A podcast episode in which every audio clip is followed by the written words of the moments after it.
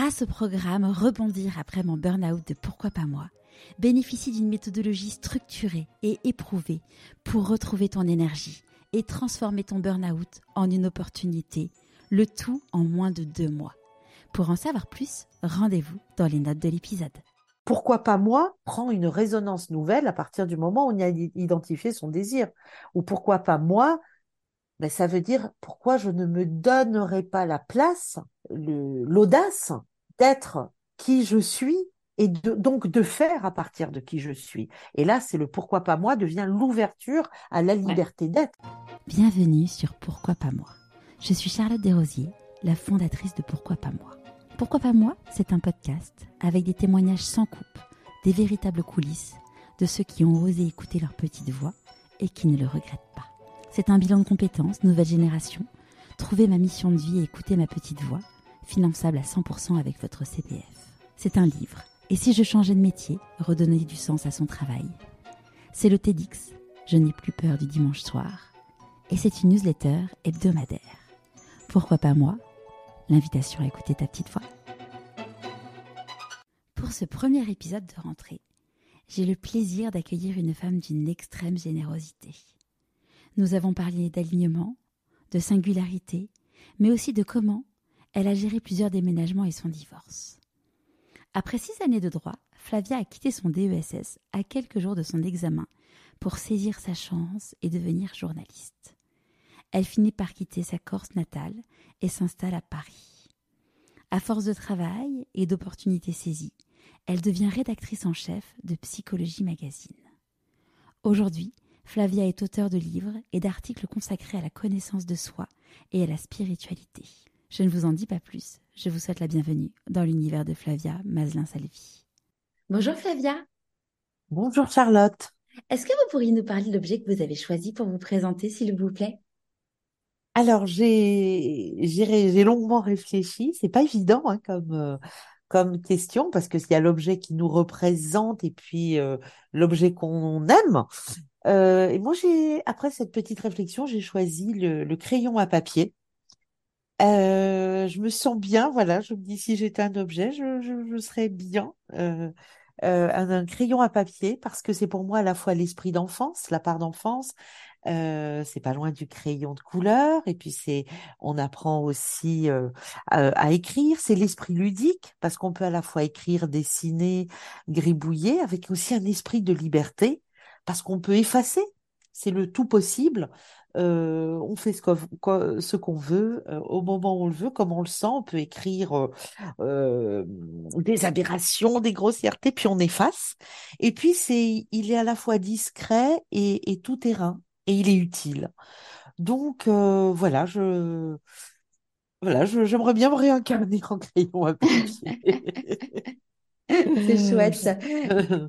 Est-ce que vous pourriez nous raconter où est-ce que vous avez grandi? Alors j'ai grandi en Corse, euh, à la fois dans dans une ville, Bastia, et puis on avait comme de, de nombreux Corses une maison et un village. Et donc, je partageais mon temps, le temps, le temps scolaire euh, était en, était à Bastia, donc euh, en ville, et le temps des vacances euh, était partagé entre le village, qui est au centre de la Corse, à côté de Corté, dans les montagnes, et puis les voyages avec mes parents. Et, et en fait, c'est voilà, j'ai été façonnée dans cette mentalité d'insulaire mmh. et de et de de proximité, mais plus qu'une proximité, d'une presque d'une fusion avec la nature. Hein. C'est-à-dire que la nature en Corse est sauvage. Euh, c'est le maquis, c'est les montagnes, les rivières, et puis euh, euh, à l'époque, on avait les, voilà, il n'y avait pas de les, les, occupations pour les enfants, c'était vraiment des occupations planaires. Et puis il y avait une, un sentiment de sécurité, donc j'ai passé de longues journées merveilleuses seule dans le maquis avec une besace, toujours un livre et de quoi écrire, et puis un petit goûter. Et puis voilà, c'était la c'était la vie sauvage, et puis euh, qui alternait avec la vie euh, euh, la vie scolaire et culturelle et les voyages en Italie et en Angleterre d'une année à l'autre. C'était un peu le millefeuille une année, un été l'Italie, un été l'Angleterre. Et puis. Euh, Vous alterniez euh, chaque année? Euh, Oui, oui, oui. Oui, oui. Pourquoi? Parce que ma mère était prof de, de d'anglais, de littérature et euh, et euh, donc passionnée, anglophile, anglophone évidemment, et et donc elle nous a transmis à ma sœur et moi cette euh, voilà cette passion de la littérature, de la de la culture euh, anglaise. Donc on, on disait en riant, on est un peu des anglo-corses. Et puis l'Italie, parce que l'art, euh, on était aussi voilà, une famille, l'art compte beaucoup. Et euh, voilà, j'ai j'ai j'ai j'ai appris l'art, enfin appris, euh, ressenti, puisque pour moi, ressentir et apprendre, c'est souvent la même chose, euh, à Florence, euh, au musée des Offices, et puis dans, dans, dans les rues en Italie, dans tous les musées. Et donc il y avait ce millefeuille euh, qui était euh, très peu euh, sur le continent, comme on dit, pour parler de la France, euh, très peu si euh, pour euh, différents voyages dans les familles. Et puis, ça a été surtout mes études de droit à Montpellier qui m'ont, voilà, qui m'ont fait à la fois euh, quitter l'île et, euh, et vivre sur le continent. Voilà, Et avant qu'on parle de, du droit, vous étiez quoi comme type de petite fille? Vous disiez avec un livre et, et des crayons? Oui, c'était vraiment le, le- l'enfance, comme beaucoup, hein, je parlais avec, mes amis euh, d'enfance euh, corse, on avait cette, à la fois cette, euh, euh, cette enfance un peu sauvage, donc de cabane, d'exploration, de très grande liberté, donc à la fois un imaginaire euh, extrêmement fertile, fécond, avec des, des histoires qu'on inventait, de, de, de, et puis de construction de petites, de petites villes par des cabanes. Enfin, c'était un monde totalement parallèle au Mm. monde des adultes et où il n'y avait pas du tout d'interférence. C'était vraiment l'imagination au pouvoir et en cela on était très encouragés, euh, comme je le disais en- un, un peu euh, en riant anglo-corse, mais pas tellement.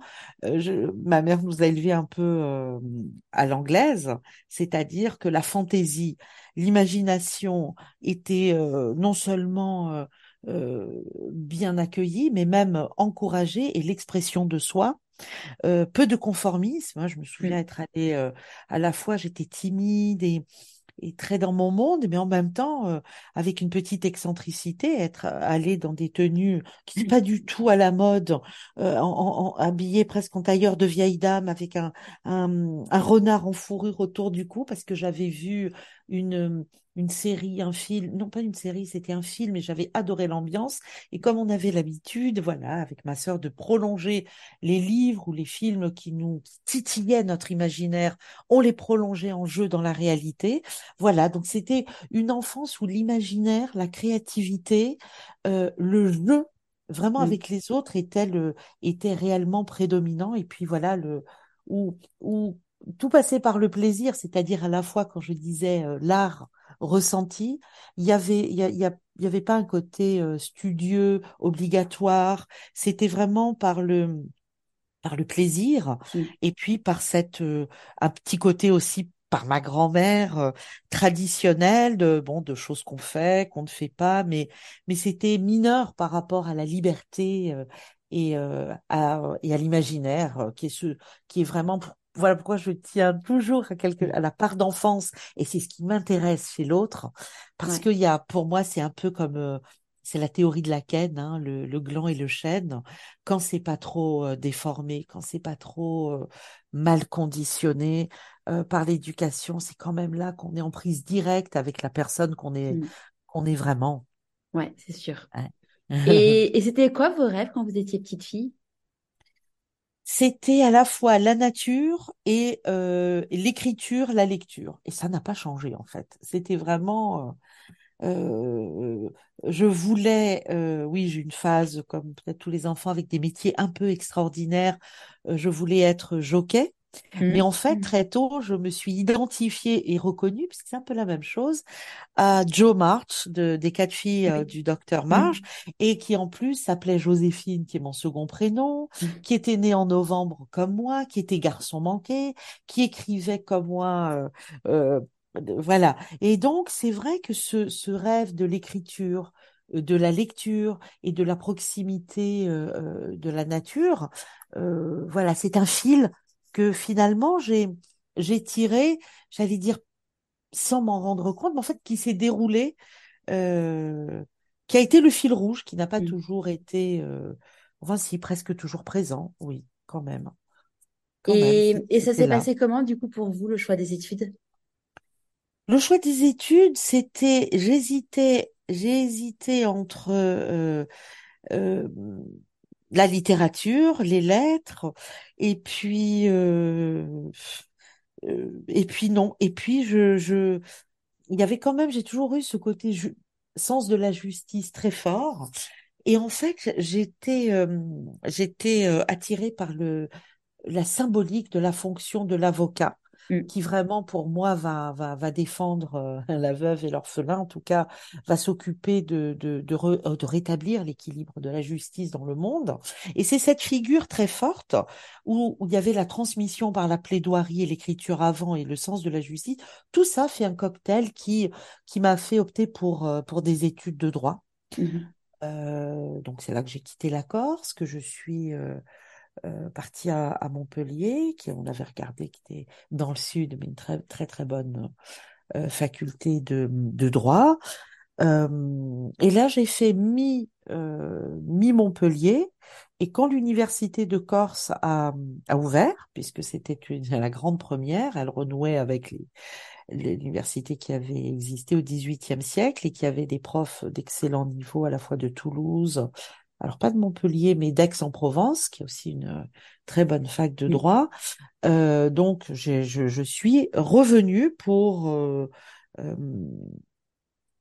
alors en année pour quatre ans euh, finir. Donc au final, j'ai fait j'ai fait six ans de droit et voilà et j'ai et j'ai quitté l'année à un mois de l'examen et de la présentation du mémoire du DSS parce qu'il y avait un hebdomadaire qui cherchait des des journalistes en institutions politiques, et euh, alors que je me destinais à la recherche en droit public. ok. Voilà, j'ai quitté.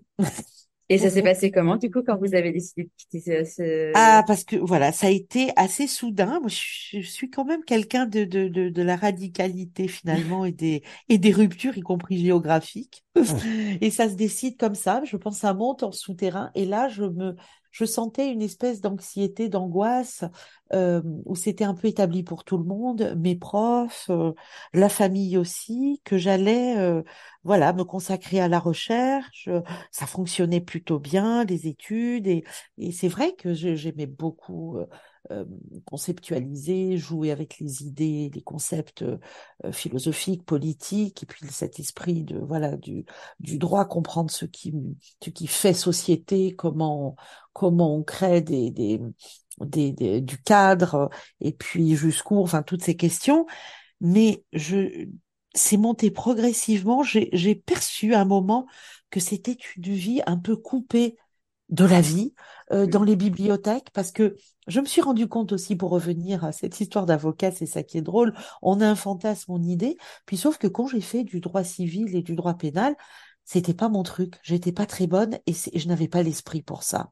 Et en revanche, j'ai découvert ce à quoi je ne m'attendais pas une voilà une une parfaite adéquation d'esprit entre le droit public, le droit constitutionnel, euh, euh, le droit euh, oui, principalement constitutionnel et administratif au sens large, c'est-à-dire qui est un peu philosophique. Et donc, euh, euh, voilà, j'ai, j'ai, déjà, j'avais déjà basculé. Et puis, quand je me suis projetée dans une vie de de recherche comme ça, un peu coupée de la vie, un peu, j'ai, je, je crois que j'ai, j'ai pas réalisé ça vraiment. Et j'ai sauté dans le, j'ai sauté du train et j'ai et j'ai répondu à cette annonce, enfin cette c'était c'était du bouche à oreille hein, de ce magazine de haute tenue, cet hebdomadaire qui avait en Corse avec des contributeurs euh, philosophes qui n'étaient pas que Corse et de Corse hein, d'ailleurs, et qui euh, et, j'ai commencé à écrire mon mon mon premier papier en voilà sur sur les collectivités territoriales, institutions euh, politiques et j'ai fait de la radio, euh, présenter des actualités en Corse aussi. Donc là, j'ai sauté pour aller dans la vraie vie et les rencontres et la transmission directe parce que la transmission voilà, par le biais de, de, de, de, je dirais, de littérature universitaire, de recherche, c'est passionnant, mais on est seul, on est en vase clos mmh. et on est avec ses confrères. Et moi, ce qui me plaît, c'est quand même la diversité de, et puis c'est l'échange. C'est la diversité des, des gens qu'on a en face de soi, des formes d'esprit. Voilà, tout ça, ça m'a, ça m'a toujours animé. euh, c'est vrai que dans cette enfance et adolescence, on me disait, euh, tu es psychologue, parce que j'écoutais beaucoup, Mmh. euh, j'aimais comprendre euh, comment ça fonctionnait dans la tête des gens pour être ensuite orienté solution, j'allais dire. Hein. Ouais. Comprendre, c'était une chose, et puis après, euh, bon, je pense que j'avais plutôt des, des des analyses qui tenaient la route et des solutions pas trop stupides, puisque du coup, de, de- de- autour de moi, les copains, les copines au lycée, puis après euh, à, le- à la fac, et ça a continué. J'ai toujours eu un peu ce rôle de, euh, de, de, de psychologue civil, j'allais dire, voilà, de, de démêleuse de, de situations compliquées et puis d'explications. Voilà, ça, ça m'a toujours, le pour comment ça marche et comment faire pour que ça marche mieux, c'est vraiment aussi ce qui m'a toujours euh, animée, que j'ai toujours euh, pratiqué, sans, sans un peu comme euh, euh, le personnage de Molière, là, dont le nom m'échappe, qui faisait de la prose sans le savoir. Mm. Donc voilà, je... Et la psychologie, c'était pas quelque chose qui vous aviez, avait attiré pour vos études? Alors, je m'étais renseignée, mais j'avais vu toute une dimension qui était statistique, scientifique, rébarbative à l'époque où il n'y avait pas toutes ces, euh, toute cette offre autre maintenant Ouais. qu'on peut avoir de formation. Et j'avais parlé euh, à des psychologues, à une psychologue, euh, voilà, Bastia, qui m'avait un peu expliqué les études et ça ne m'avait pas branché du tout, Ouais. du tout. Non, ça ne, ça n'avait pas du tout résonné. Je me dis, oh là là, non, non, non, non, pas du tout. Et, et quand vous avez arrêté du coup euh, votre euh, votre DESS, comment votre entourage a réagi? Oh, ça a grincé des dents quand même, en disant, mais c'est ridicule, c'est ridicule, à, à, à, à même pas deux mois, tu vas pas présenter. Alors les profs étaient, euh, étaient catastrophés, ils ont essayé de me raisonner, et en fait, je me, c'est là que je me suis rendu compte que j'ai été à un niveau de saturation. Je ne me sentais pas vivre. En fait, j'étais jeune, je- j'étais dans mes, dans mes bouquins, dans mes, dans mes concepts, dans mes trucs, et, et j'avais envie de, j'avais envie de, c'était comme sortir de la bibliothèque ou de la pièce. Et donc, j'ai été irraisonnable. On n'a pas pu me, vraiment me, me raisonner. Euh, mon père était très déçu, très en colère. Euh, euh, ma mère très déçue aussi, mais elle a dit, bon, écoute, on va pas non plus, on peut pas mettre, euh, euh, voilà, on peut pas faire, euh, euh, obliger quelqu'un à faire ce qu'il veut pas faire. Et puis, tu es majeur. Puis, je donnais des cours à l'époque, des cours d'anglais. Euh, et voilà. Et puis, j'avais envie de, de, de, de voilà, d'aller sur le terrain, de rencontrer des gens, puis et puis d'é- d'écrire, mais écrire pour être lu euh, par, euh, ben voilà, encore une fois, pas par un petit groupe d'experts, mais par tout le monde, et, et, voilà, toujours quand même mettre cet idéal de justice, de réflexion, euh, voilà, au service d'un d'un médium. Là, en l'occurrence, c'était un, un hebdomadaire pour euh, pour faire avancer les choses, mais dans la vraie vie et pas seulement dans la théorie et le conceptuel. Mhm. Et là, euh, donc vous commencez, euh, vous commencez en tant que journaliste. Euh, comment ça se passe? Vous n'avez pas fait d'études, vous êtes euh, entre guillemets Alors, autodidacte? oui, alors ben, c'est comme je faisais des papiers sur les institutions politiques, les collectivités territoriales, euh, c'était déjà les, les matières étaient, comment dire, euh, c'était la matière universitaire que j'amenais euh, sous forme d'articles. Donc les articles, quand on et c'est ça qui est formidable. Les, les- quand on ne sait pas quoi faire comme étude, le droit c'est génial parce qu'il y a, il y en a pour euh, pour tous les goûts quand on fait du droit. euh. Et du coup, ça donne, comment dire, il y a une structure de raisonnement, une une rigueur, une une manière d'articuler les idées qui est qui est, qui est le, le la base même du droit, hein, puisque ça, on ne peut pas faire de, de fioritures, on ne peut pas euh, euh, digresser, il faut quand même tenir son propos et, et, et arriver à un point, hein, un aboutissement, euh, qui est une proposition, une préconisation, une conclusion. Donc finalement, c'est un article. Ouais. Cette, euh, cette construction et cette euh, mise en forme euh, des idées des concepts euh, sur une construction qui se tient qui n'est pas ou du bavardage ou du, de, de la digression euh, euh, égocentrée. Euh, du coup, la structure était là parce que l'école de journalisme, on apprend, euh, euh, comment dire, euh, on n'apprend pas à penser, on apprend à faire, Mm. à faire un article, à construire un article. hein. C'est pour ça que souvent euh, les journalistes font euh, des études et passent l'école de journalisme, ou bien Sciences Po, comme du droit, et euh, l'école de journalisme. Mais moi, la structure, euh, vraiment, j'ai pas eu de, de, de, de mal. Ensuite, c'est vraiment quand on apprend à, à, construire, quand on fait un article, eh bien, on, sait articuler ses idées. Ensuite, on y, quand on est sur le terrain, eh bien, on, on, on ouvre des, des, espaces conceptuels pour y faire, pour y mettre euh, le point de vue des, des, gens, des témoignages, etc. Mais la construction qu'on rédige un, euh, qu'on rédige un mémoire, euh, euh une thèse ou un, un, un, article, je veux dire que l'articulation d'une démonstration obéit toujours euh, à la logique, à la mmh même logique de construction. Donc j'étais dans mon élément et, oui, vous avez et je rencontrais des gens. Ah non, pas du tout. Non. Pas du tout. J'étais J'étais super émue, mon premier petit article, je l'ai photocopié, je l'ai mis dans mon... Mais j'ai, alors, j'ai pas, non, j'ai pas eu peur, j'étais euh, comme, euh, comme un, comment dire, comme un cheval qui a hâte d'aller, euh, bon, qui a fait le tour du paddock et qui, qui, qui, et, qui a hâte d'aller découvrir la, la, vie en vrai, les grands prés, les grandes prairies. Mmh. En fait, la, la, la, la l'impatience de et le désir était déjà le signe que euh, c'était là que j'allais m'épanouir. Bon, j'étais fébrile parce que, alors j'ai eu des conseils, évidemment, mon article, il n'est pas sorti euh, tout près, la fille surdouée du jour au lendemain. Non, j'avais un rédacteur en chef qui a été mon mentor, qui était aussi correspondant pour Paris Match, le Paris Match de la grande époque, Aimé Pietri, qui m'a qui m'a appris à construire. Euh, et puis c'est avec lui que j'ai fait de la radio après, qui me dit non, là on n'attaque pas comme ça parce que là c'est trop, par exemple c'est trop conceptuel. Il faut il faut mettre une accroche qui humanise où les gens dans laquelle les gens se reconnaissent, où on sent qu'on n'exclut pas euh, parce que genre on n'a pas le niveau. Voilà, il y a tous ces mmh. ajustements que j'ai appris à faire avec quelqu'un qui avait le, la passion de la transmission, avec des collègues aussi à qui je faisais lire, euh, parce que j'ai voilà, ça, le retour, le retour des autres et de ses pairs, c'est très important aussi. Je faisais lire mes papiers, ils me donnaient leurs conseils, puis c'est des gens que je lisais et que j'admirais. Donc il y a eu cet échange, c'était échange, partage, mais le souvenir que j'en ai, oui, parce que je, il y avait évidemment de, une anxiété, une fébrilité, une, mais la, la, la joie d'y être vraiment, et puis la fierté de, de, de gagner ma vie par l'écriture, l'a emporté. Euh, enfin, en tout cas, la peur n'a pas été inhibante, ni bloquante. Mmh. C'était, c'était au contraire un aiguillon. grisante, ouais. Mmh. Voilà, exactement. C'est, c'est le mot parce que c'est le souvenir euh, émotionnel qui, qui, qui m'en reste. Grisant, oui, vraiment.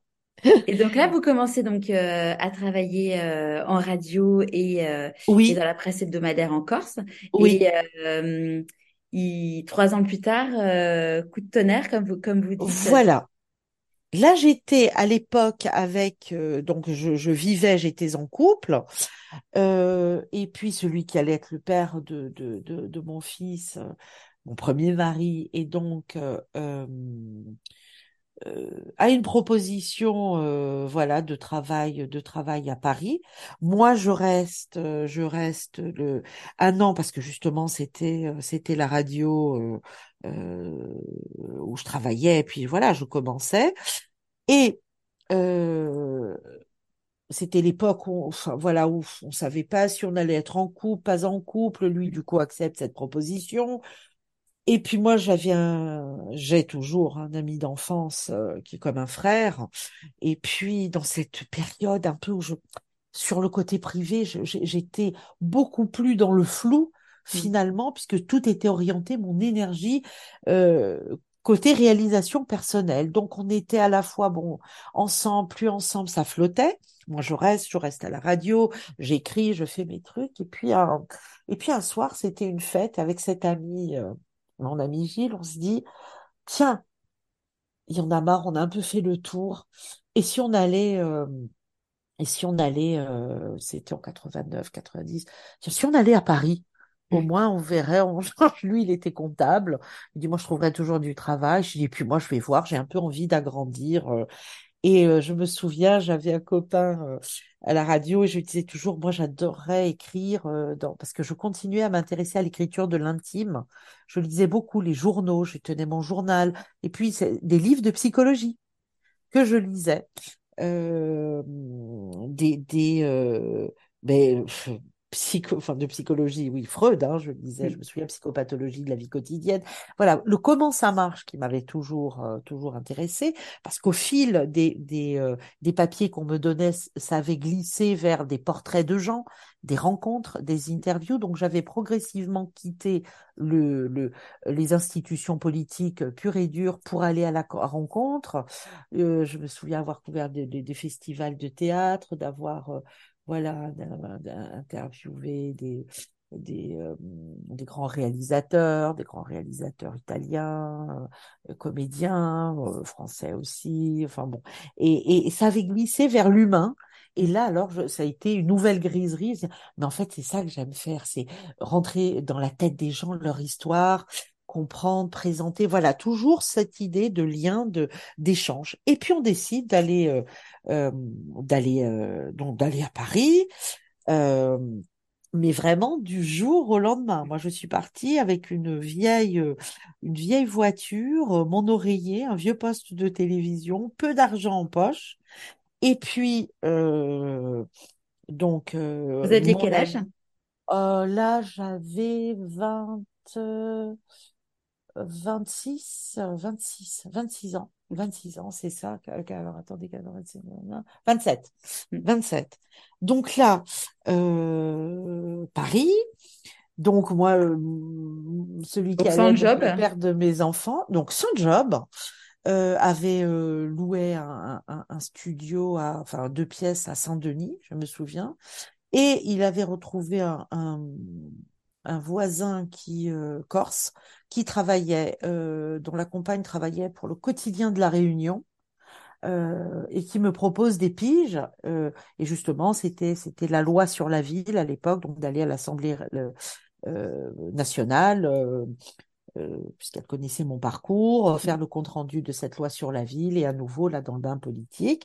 Donc je fais je fais aussi des euh, des piges, une amie que je retrouve en Corse qui était euh, euh, directrice d'une galerie et d'une galerie de photos et mm, qui était la compagne d'un photographe à l'époque qui faisait aussi de l'édition, voilà, me, me, dit tiens, il y a ce, ce, ce photographe Giacometti, grand photographe, qui est une super exposition au Palais de Tokyo, euh, a besoin d'un verbatim, de recueillir les verbatims de quelqu'un qui sente pour, euh, voilà, pour mettre en mots, euh, euh, euh, voilà, son travail dans sa monographie. Donc après j'y vais. Euh, donc je, c'est cet homme formidable, extraordinaire, qui me dit cette chose, qui me dit alors, je lui dis un peu, je dis, écoutez, moi, je débarque un peu, je connais personne à Paris, euh, je fais des petits trucs comme ça, mais il dit, mais qu'est-ce que vous aimez? Ah, je dis, mais moi, j'aime, moi, j'aime à la fois rencontrer, mais j'aime, j'aime écrire, j'aime euh, me nourrir pour ensuite restituer. Alors, il me dit, mais comment vous aimez aimer ou vous Ah non, j'ai dit, je, j'ai dit, moi, je, je vis pour lire et écrire. Mmh. C'est, c'est comme ça, c'est ma respiration.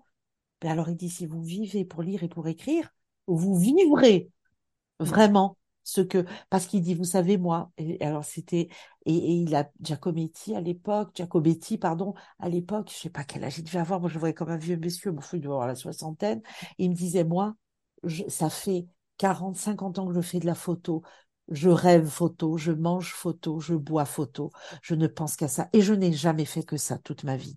Mmh. Et alors, je dis, mais vous êtes sûr que ça marche comme ça? Il m'a dit, mais bien sûr. Et c'est vrai qu'après, plus tard, je comprendrai qu'il parlait du désir profond. Et mm. que moi, à l'époque, je disais, euh, j'étais un peu sur le côté incertitude en disant, oui, mais enfin, si c'est aussi facile que, en réalité, là aussi, je comprendrai plus tard que quand on est, quand c'est son désir profond, toutes nos forces de vie mm. sont mises au service de ce qui nous fait vibrer. Exactement. Hein, de ce qui nous anime. Mm. Voilà. Et puis, parce ce qu'on ce qu'on ce qu'on a à apporter euh, nous sert autant à nous parce que ça nous épanouit que ça sert autant euh, au monde euh, par une contribution. Absolument. Mm. Exactement. Exactement. Et quand vous dites tout ce qui nous nourrit, quand je me retourne, je me suis retournée plusieurs fois sur le parcours qui est mon parcours qui est Mm. de l'extérieur et à la fois hétérogène, un peu chaotique, avec de l'inachevé, avec des ruptures, mais ça, c'est vraiment le truc que j'aimerais vraiment faire passer, c'est que dans une ce qui est perçu comme une hétérogénéité, voire une incohérence sur le moment, quand c'est vécu de l'intérieur et que vraiment quand, quand c'est habité, même si on ne voit pas, on ne fait pas les liens sur le moment, il faut savoir que c'est comme un écureuil qui fait sa provision. On est en train d'engranger une série d'expériences dont on n'aura pas toujours euh, euh, conscience qu'elles sont des expériences à la fois nourrissantes, euh, fondatrices, mais tout sert, Mm, absolument Mm. tout sert, y compris ce qui ne semble pas avoir un rapport direct avec euh, l'objet de notre passion ou préoccupation du moment. Mm. Disons que c'est comme si nous, notre vie était un fil, un tapis que nous tissions et que avant d'avoir la vision du motif complet, eh bien, Dieu sait combien de fils de différentes couleurs il faut euh, euh, tisser, faire s'entremêler pour, euh, on ne voit même pas jusqu'où ce que ça va donner. Et c'est vraiment après, avec le recul, qu'on se dit, ah oui, en fait, j'étais en train de construire là euh, une fleur, là c'était un oiseau, puis l'oiseau se... Voilà. J'appelle ça aussi le puzzle. C'est euh, ah ben c'est pareil. ouais, c'est pareil.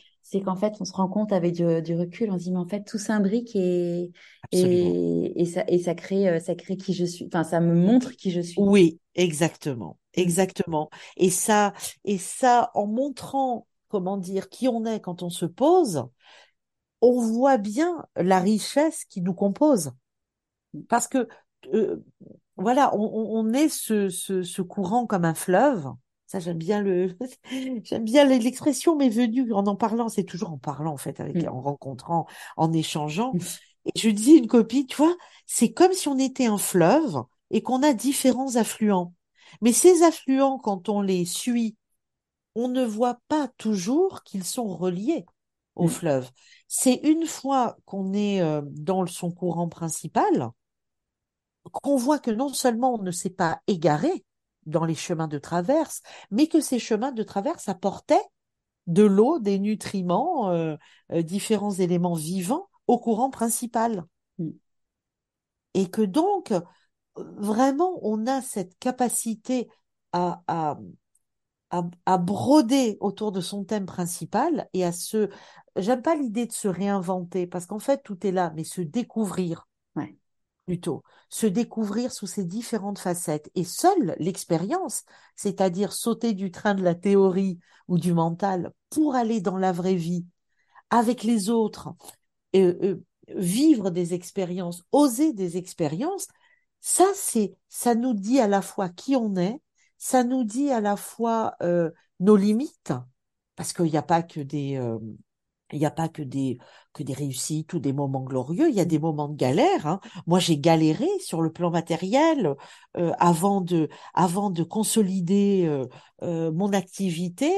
Euh, bon, ben j'ai, je faisais, je vendais des trucs aux puces euh, à Saint-Ouen, mais pas les, les belles puces, machin. Je vendais des, des petits trucs aux abords, je avec avec des gens. il y avait des gens du voyage. Je, je vendais, je vendais des vêtements, des vêtements à moi, je, je- des petites choses.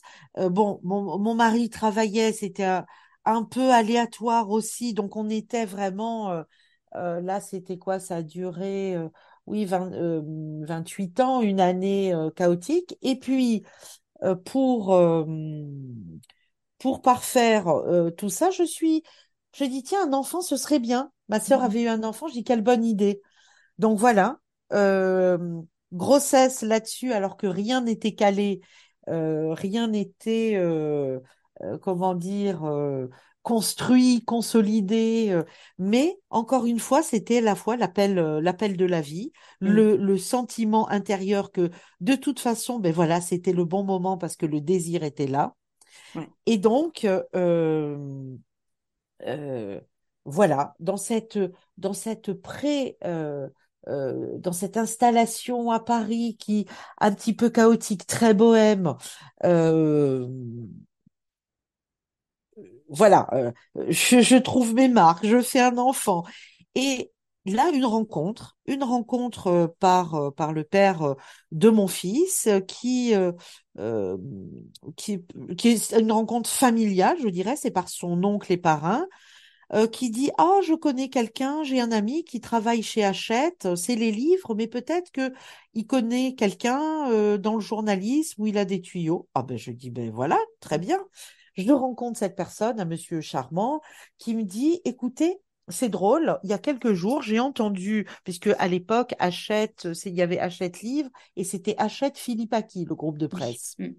Et euh, qui me dit, il y a ce magazine Vital euh, que vous connaissez, je dis oui, oui, il cherche quelqu'un euh, pour un mi-temps. Et moi, je dis, ah, mais moi, je suis pas du tout sport, vitalité, machin, tout ça. Alors là, par contre, j'y connais rien. Et moi, je, je, je, je, je, n'aime pas trop. Euh, enfin, je, je n'aime. J'ai dit, je vais pas apprendre en même temps que je.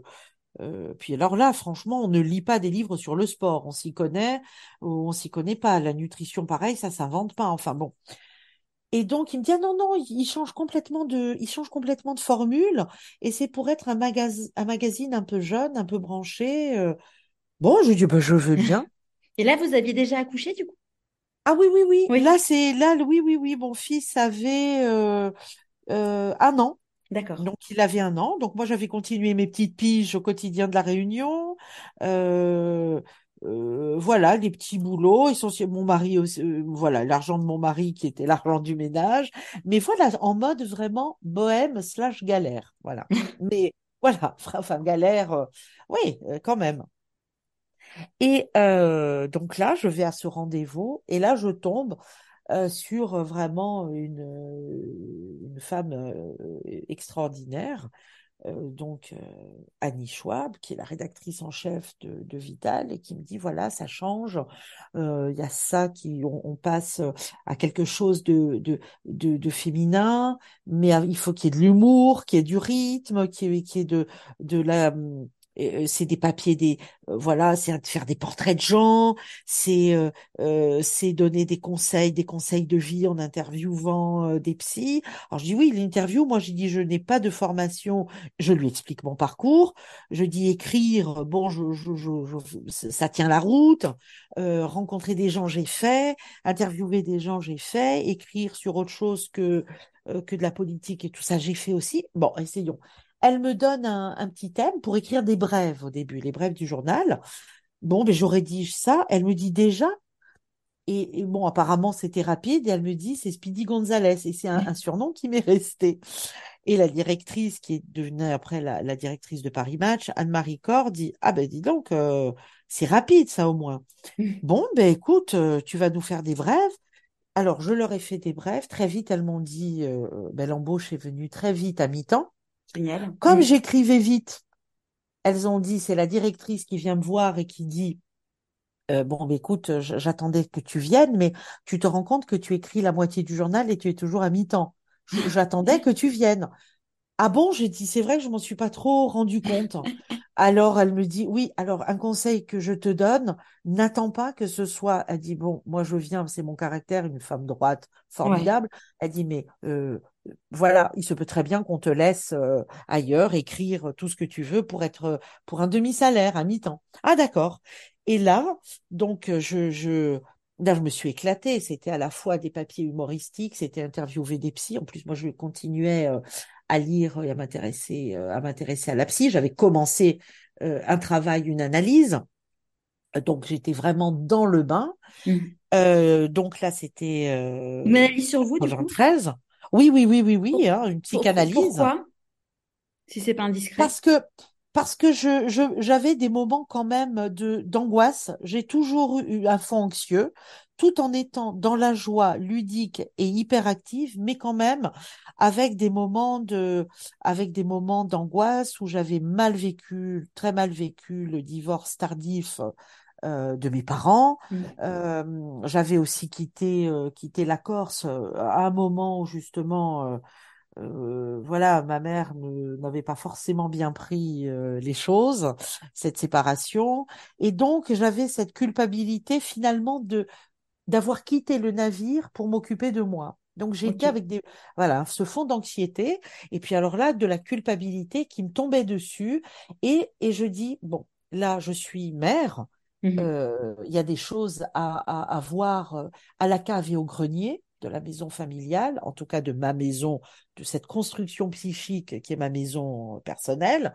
euh, des choses que je voulais éclaircir et, et alléger pour ne toujours l'idée de ne pas transmettre ce que je pourrais justement ne pas transmettre, hein, question de responsabilité.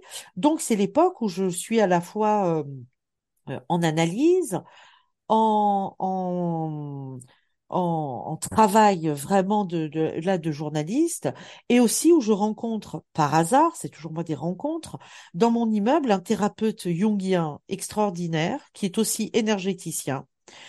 Euh, qui a deux enfants, je sympathise euh, avec sa femme, on commence par, ça commence par des fous rires, euh, euh, un truc de sympathie immédiate. Euh, et donc, on, on- on se parle, on se rencontre, et moi, j'étais très branchée, j'ai toujours été, euh, comment dire, branchée spiritualité sans même euh, mettre des mots dessus. J'ai toujours eu, justement, dans la nature, le sentiment qu'il y avait une force à l'œuvre plus grande que soi et qu'on percevait en soi. Donc, j'ai toujours, euh, bon, j'ai eu aussi des, des, on va dire, des, des, des expériences euh, dont j'ai su après que c'était des expansions de conscience. Euh, on a toujours eu une intuition plus qu'intuitive dans la famille, euh, avec une mère qui avait une intuition flash, euh, euh, sa sœur qui faisait des rêves prémonitoires, euh, ma sœur et moi très très connectés à, oui, à des, des prémonitions, on va dire, Ouais. très affûtées, voilà. Et donc, quand je rencontre ce thérapeute énergéticien, euh, c'est vraiment là une petite, une petite euh, révélation de euh, que la psy, ça peut être aussi autre chose. Donc c'est vrai que là je découvre Jung, autre chose que la psyché freudienne hein, et la et la et la grammaire freudienne, j'allais dire, qu'il y a quelque chose qui devient ce psycho-spirituel.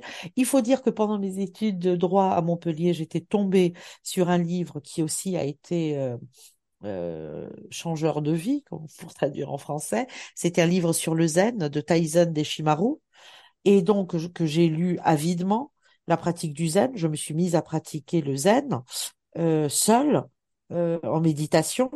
Donc j'ai régulièrement médité euh, toutes mes années de, de, de d'études et puis après de, de, mère, de méditation, méditation zen. Après, j'ai fait un petit tour au dojo euh, de Paris et ensuite on a fait un groupe avec cet ami François, thérapeute, qui était à la fois de méditation et de technique euh, énergétique.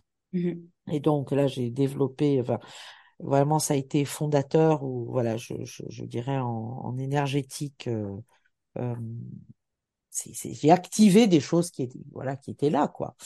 Et euh, j'ai ensuite, toujours dans, dans, dans le cadre de, de, de mon travail, ben pareil, rencontrer des, euh, rencontrer des, des psys. Je me souviens avoir écrit pour Vital. J'ai rencontré alors des, des, des psys euh, classiques évidemment, mais aussi Patrick Drouot, je ne sais pas si vous connaissez, qui était le premier à parler des, des régressions et des vies antérieures. J'ai fait une expérience que j'ai racontée sous forme de témoignage euh, qui était euh, hallucinante parce que j'avais eu aussi, une, ce que je n'avais pas compris euh, à l'époque, une forme de, oui, de, de, de- d'instantanément de connexion avec ce qu'on peut appeler des vies antérieures ou des, des expériences multidimensionnelles parce qu'au fond, on ne Ouais. sait pas si c'est avant ou si c'est ailleurs euh, de multidimensionnel. Bon, tout ce C'était quoi plan-là du coup cette expérience Alors, en, en, en, quelques mots si c'est possible? Alors, c'était Patrick Drouot euh, qui, qui menait ces expériences. Donc, Patrick Drouot, qui est des physiciens de formation et qui menait des expériences, euh, qui avait écrit un livre, plusieurs livres que j'avais lus. Et donc, j'avais proposé cette expérience à, la rédactrice en chef qui avait dit, mais bien sûr, très intéressant. Donc, et l'expérience, euh, j'étais allongée sur un, un divan avec un casque aux oreilles et des sons euh, euh, musique assez euh, lente et des sons un peu en mode binaural, ce qui fait que fait Mhm. comme en trois dimensions, euh, pour faire passer des ondes, des ondes du cerveau ordinaire aux ondes du pré-sommeil, donc en état de relaxation profonde. Et là, j'avais vécu une expérience extrêmement troublante d'être un, une sorte, enfin, on, on, avait recoupé aussi avec lui parce que ça, on, ça ne disait rien, de guerrier euh, assez bas du plafond, mongol, Mhm. euh, très très euh, martial, euh, très dur, assez brut, et jusqu'au moment de sa mort et, et son passage de l'autre côté. Et là, à l'époque, vraiment, ça fait quoi? C'était en 80, c'était il y a en 80, ça devait être en 94, ça, ou 95. Donc, il n'y avait pas tout ce truc sur les chamans et machin.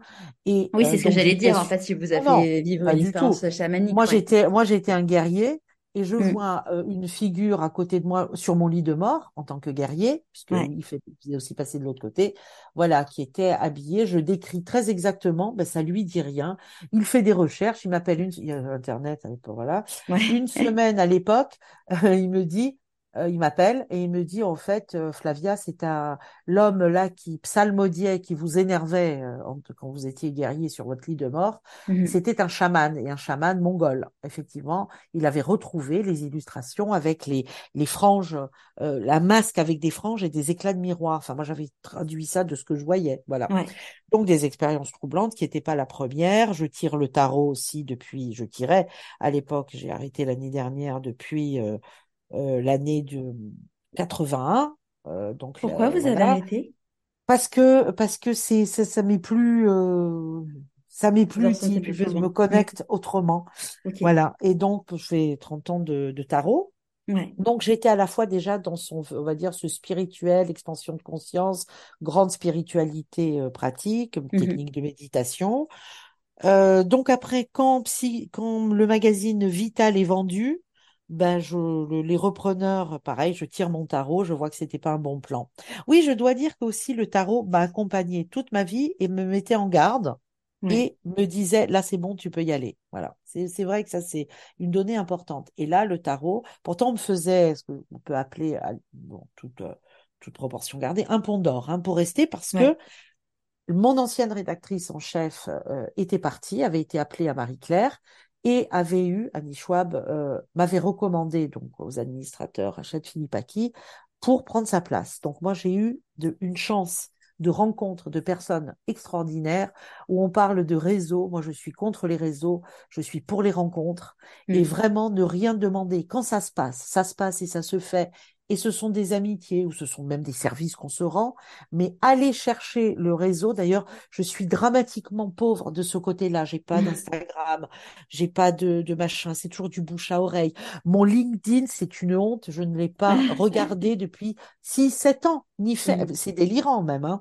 Voilà. Mais je, je sais par d'autres moyens. Moi, ça se passe par d'autres euh, moyens. Des fils invisibles, des rencontres, des coups de cœur, des intuitions. Voilà. C'est comme ça. Euh, c'est c'est les réseaux sociaux cosmiques. C'est autre Voilà. chose. Et donc, ben, je prends ce poste en disant, oh là là là là là là, qu'est-ce que ça va? Euh, voilà, mais ça marche avec l'équipe, on s'entend bien, on arrive à Vous faire prenez des, quel poste du coup? Ah ben c'était le- son poste de rédactrice en chef adjointe, mais comme il n'y avait plus de rédactrice en chef, Ouais. eh ben, c'était tout court. Voilà. Et alors là, je suis aidée par l'équipe, des gens formidables avec qui je suis restée amie, euh, de voilà. Et puis je, je- je- alors j'aime faire ce travail travail d'équipe, mais je me rends compte aussi que bon, euh, moi j'aime pas trop, euh, j'aime pas trop faire faire. hein, moi j'aime faire. Bon, Mm. et ça se passe bien. Et puis euh, c'est vraiment, on s'appelait la Dream Team, on rigole, l'ambiance était géniale. Mais bon, c'est vendu. Et Ouais. là, je fais un tarot, off, mauvaise, euh, mauvais, mauvais Ouais. jeu, c'est le, Flavia n'y va pas. Donc là, je prends des piges, des piges que mon amie Marie-Claire me propose. Je pige à 20 ans, je pige à Marie-France, euh, par ami d'amis toujours. Je pige à hum, 20 ans, pareil, une fille euh, qui était, euh, Muriel Grandorge, qui était à, à l'époque à Vital, qui dit, tu veux pas écrire des, de la psy pour, pendant 20 ans? Donc moi, là, en- entre-temps, j'avais fait des stages Mhm. Des stages de transpersonnel, Marc-Alain Descamps, je me suis formée en psycho-énergétique à l'IREP, euh, voilà, euh, C'est quoi la psycho-énergétique? Ah ben c'était c'était justement comment intégrer les principes bon de de de de, de la psy là c'était un travail d'intégration sur les centres énergétiques les chakras et à partir aussi et, et, et en même temps c'était deux enseignantes formidables sur les euh, sur les notions de la psy mais ramenées à notre être énergétique notre être spirituel on était déjà presque dans dans ce qu'on a appelé après euh, la psy quantique ou, ou autre hein. Ok. Voilà. Et ensuite, pareil, je me forme pendant toute cette période. Je vais en auditrice libre à Paris 8 aux enseignements fondamentaux de la psychanalyse. Et je fais des stages, ça et là, et j'anime des groupes de méditation. Voilà. Et suite aux rencontres de psycho-énergétique, tout en séparant, il y avait ma vie, et il y a toujours eu, même à psychologie après, la vie euh, de journaliste Mhm. et toute ma vie à côté, je dirais, euh, à la fois spirituelle, dans la pratique, dans, dans, dans l'expérience et dans la transmission, où j'accompagne aussi par du bouche à oreille des gens malades ou des gens en fin de vie. Ok. Voilà. Et ça, ça, j'ai toujours cloisonné les deux parce que ce sont deux choses différentes dans le travail et que je ne voulais pas faire passer mes idées, notamment à psychologie ou même quand j'ai fait des, des- on en parlera peut-être des trucs de spiritualité, Mhm. mais toujours dans le cadre clair d'un contrat lecteur. Voilà. Et donc, je cloisonnais, j'avais mon activité, il y avait quelques personnes qui étaient au courant, mais pas beaucoup de Mais vous les euh, accompagnez activité. comment? Alors par euh, par euh, par la voix, hein, c'est-à-dire des gens qui m'appelaient. C'est il y avait plus il y a, il y a encore plusieurs cas Mhm. de, de figure, des gens qui qui bon qui traversent une qui traversent une maladie à qui c'est un, un- comment dire un échange, un Ouais. un, un, un échange on va dire éclairé, spirituel, le sens Mhm. des choses, sans me mettre à la place de- du thérapeute. Hein. Ah ouais. Moi, c'est aujourd'hui ce que je développe, c'est vraiment de la médiation et de l'accompagnement psychospirituel.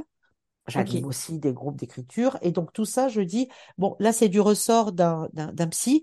Là, il faut voir un thérapeute. En revanche, Mhm. sur la spiritualité, voilà, des, des personnes qui sont sensibles à cette dimension en fin de vie, j'en ai accompagné plusieurs, euh, en fin de vie ou, ou très malades. Euh, euh, là, le contrat est clair que c'est dans une optique spirituelle du donner du sens à ce qui arrive et de préparer à l'après. Voilà. C'est pareil, c'est toujours dans une clarté de, euh, de, de, de, de contrat, j'allais dire. Hein. Ouais, ouais. Voilà.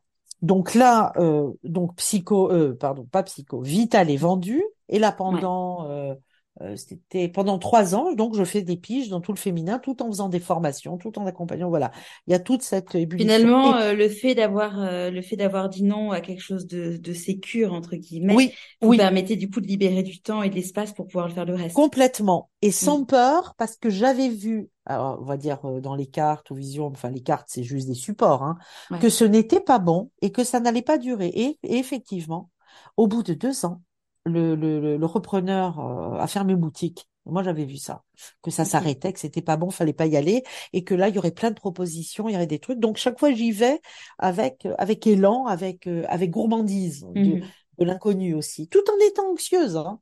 C'est marrant, il y a toujours les deux, hein, anxieuse, mais euh, impatient dans, dans cette dans cette joie de découverte.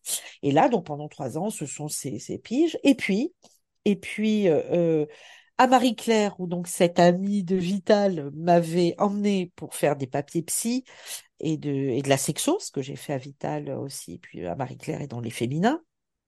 Je rencontre euh, ce- euh, celle qui est sa directrice et, et, et elle était adjointe à Marie-Claire et elles étaient deux rédactrices en chef. Mhm. Elle quitte, mon amie quitte euh, Marie-Claire et appelée dans un autre journal pour lequel aussi je, je, je, je- j'ai travaillé. Je... Et la rédactrice en chef qui reste me dit, écoute, euh, je suis, je, je, là, j'ai, je vais quitter aussi euh, euh, Marie-Claire parce que j'ai été appelée dans un, enfin, elle a été chassée, euh, contactée pour prendre la rédaction en chef, elle dit, d'un magazine psychologie. Ah, j'ai dit, mais je le lis depuis, ah oui, j'ai Mhm. oublié, je le lis depuis la terminale. Je le faisais mettre de côté dans mon petit kiosque à l'époque. Voilà, à Bastia, parce que c'était très confidentiel, Psychologie Mhm. Magazine à l'époque. Et, et j'adorais les, les, le niveau était excellent. Et elle me dit, écoute, c'est, c'est, c'est vraiment, là, c'est Jean-Louis Servan-Schreiber qui reprend le truc. Elle dit, je suis sûre que il faut que tu le rencontres. Et voilà, elle, elle avait été, c'est vrai, déjà rédac chef. Là, bon, ben, j'ai dit, écoute, pourquoi pas? J'ai dit, mais pourquoi pas? Elle dit, mais quand même, là, tu as fait, regarde, toutes les formations de psy, tout ce que tu écris depuis des années, tout ce que tu fais, c'est pour toi. Ah Ouais, bon? ça fait sens. Voilà. Bon, j'ai dit, écoute, moi, je, je lui faisais confiance. De toute Mhm. façon, euh, c'est, c'est, c'est à la confiance. Elle y est ou elle y est pas. Et là, elle y était. Donc, je rencontre Jean-Louis Servan-Schreiber. Et là, pareil, c'est la, c'est en direct de la pure confiance, c'est-à-dire carré, clair, euh, une puissance qui émanait de lui, une intelligence, une vision. Voilà, j'étais même, oh, j'ai oh là là, j'espère que elle m'a pas survendu quoi. Là, je, je veux pas être à la hauteur du. M'explique tac tac simplement. Je dis bon ok. Alors je commence pareil des brèves, des brèves parce qu'il manquait des brèves psy machin. Puis après chef de rubrique. Et puis c'était ça, c'était 2000. Hein. Euh, bon après les dates, je m'embrouille. Hein. Euh, oui, moi c'est pas moi ça. qui pourrais vous aider. Voilà, là, là, là, c'est par tranche. Hein, voilà, les 2000, 2000, je commence à psycho. Et puis euh, et puis euh, il m'embauche euh, quand même au bout de quelques mois, donc chef de rubrique, je suis embauchée. Et puis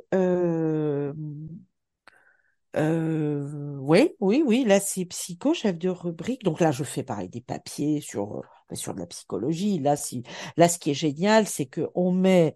Je suis dans un dispositif à l'époque dont on ne sait pas que ça va être la grande réussite euh, de la décennie en presse. C'est-à-dire que euh, que les news mag, enfin, je veux dire que Psychologie Magazine à partir de 2000 change totalement le paysage de la presse en France. C'est-à-dire que les news magazines se mettent à faire des papiers psy. Des gens qui ne sont pas du tout connus à l'époque, mais que psychologie fait connaître, Frédéric Lenoir, mhm. Christophe André, David Servan-Schreiber, Boris Cyrulnik, ils mhm. naissent, alors ils ont des livres et tout, mais personne ne connaît, enfin, ils naissent littéralement à psychologie. Tout le monde copie psychologie. Les, les gens se forment euh, voilà, enfin, se forment en lisant psychologie. Les magazines féminins font de plus en plus de la psy comme Psychologie Magazine en mmh invitant et les Christophe André, les Frédéric Lenoir, les, les, les, les Boris Cyrulnik, les les, enfin bon, bref, on est on est aussi au début de tout ce qui est la santé alternative, mmh tout ce qui est les méthodes chinoises, la méditation, n'en parlons même pas. Moi, je vais faire une appli bien avant la grande mode avec Christophe André sur la méditation, une des premières applis. On fait, bon, bref, on innove, on est copié, c'est le succès, 300 000 exemplaires, c'est extraordinaire. Là, c'est vraiment les années 2000, 2000, 2000, 2006. Euh, c'est extraordinaire. Sauf qu'en 2004, moi, je, bon, entre temps, en 99, euh, ouais, 99, divorce. Ouais. 2000, mon fils donc est avec moi. 2004. Euh, il a quel âge? Il a à l'époque, il a 8 euh, ans et demi à l'époque du divorce, 9 ans. Donc il reste les deux, ans, deux ans euh, avec moi et puis et puis c'est c'est quand même galère pour travailler machin et puis il dit moi je veux aussi être avec papa qui ne voit pas assez qui est en qui est rentré en Corse depuis. D'accord. moi j'y vais tous les week-ends, je tiens le coup euh, deux ans. Au bout de deux ans, je rencontre mon second, mon mari actuel. Et je me dis, bon, ben, je vais rentrer en Corse. Il dit, ben, on rentre en Corse, 2004, parce que là, c'est plus possible tous les week-ends. Bon, puis on a fait deux ans, deux ans le père, puis moi, mon fils me manque cruellement. Et, et au bout de deux ans chacun père mère, bon, ben, je dis, euh, euh, voilà, et lui, il veut pas revenir à Paris, il est bien en Corse, il y a les grands-parents, il y a, il y a les, la famille, enfin bon. Donc, je dis, c'est à moi d'y aller. Et là, innovation, télétravail, c'est ce que j'allais dire, c'est incroyable à cette époque-là. C'est incroyable. Là, c'est, vraiment, je travaille. Bel alignement des planètes. Voilà. D'abord, je, d'abord, on n'y pense pas. Je, je, je, quitte, je quitte psychologie. Et puis, je travaille aussi avec euh, euh, la rédactrice en chef adjointe à l'époque, chef de rubrique de la partie aussi être bien, en faisant d'autres papiers, Patricia Tirard. Qui c'était qui a l'idée a dit mais de toute façon il y a un ordinateur et tout Flavia peut continuer à travailler avec moi à distance évidemment, on n'y avait pas à penser. Moi, je pensais retravailler, trouver des trucs. Enfin, moi, toujours le la confiance et euh, voilà. Et alors, entre-temps, c'est vrai, j'avais écrit des petits livres sur le zen, très pratiques, aux presses du Châtelet, euh, sur les fleurs de bac, sur le pour achète sur le couple euh, et le désir et l'amour. Donc, moi, j'ai toujours eu ce sentiment que c'est multiforme que je n'ai pas fait l'école de journaliste et j'ai fait du journalisme, je n'ai pas fait des études de, psycho et je fais de la psy et que on, la fonction crée l'organe. Voilà. C'est mhm. vraiment ça. Et que la vie, c'est un terrain de jeu, une pâte à modeler, et que quand on est porté par son courant principal, ce mouvement, ce désir, pour employer ce terme psychanalytique, voilà, le désir profond, mm. voilà, il y a des galères, il y a des portes qui se ferment, mais c'est momentané. Il faut, voilà, ça, le courant. Il faut garder la confiance et la foi. C'est ça. Mm. C'est ça. Et surtout revenir à soi pour sentir ce qui est juste. Est-ce que là, cette pseudo-sécurité, comment je la ressens physiquement? Est-ce qu'elle m'expanse? Est-ce qu'elle m'allège? Est-ce qu'elle me met en joie? Ou bien je me dis, euh, je rationalise, mais en fait, je sens comme un poids.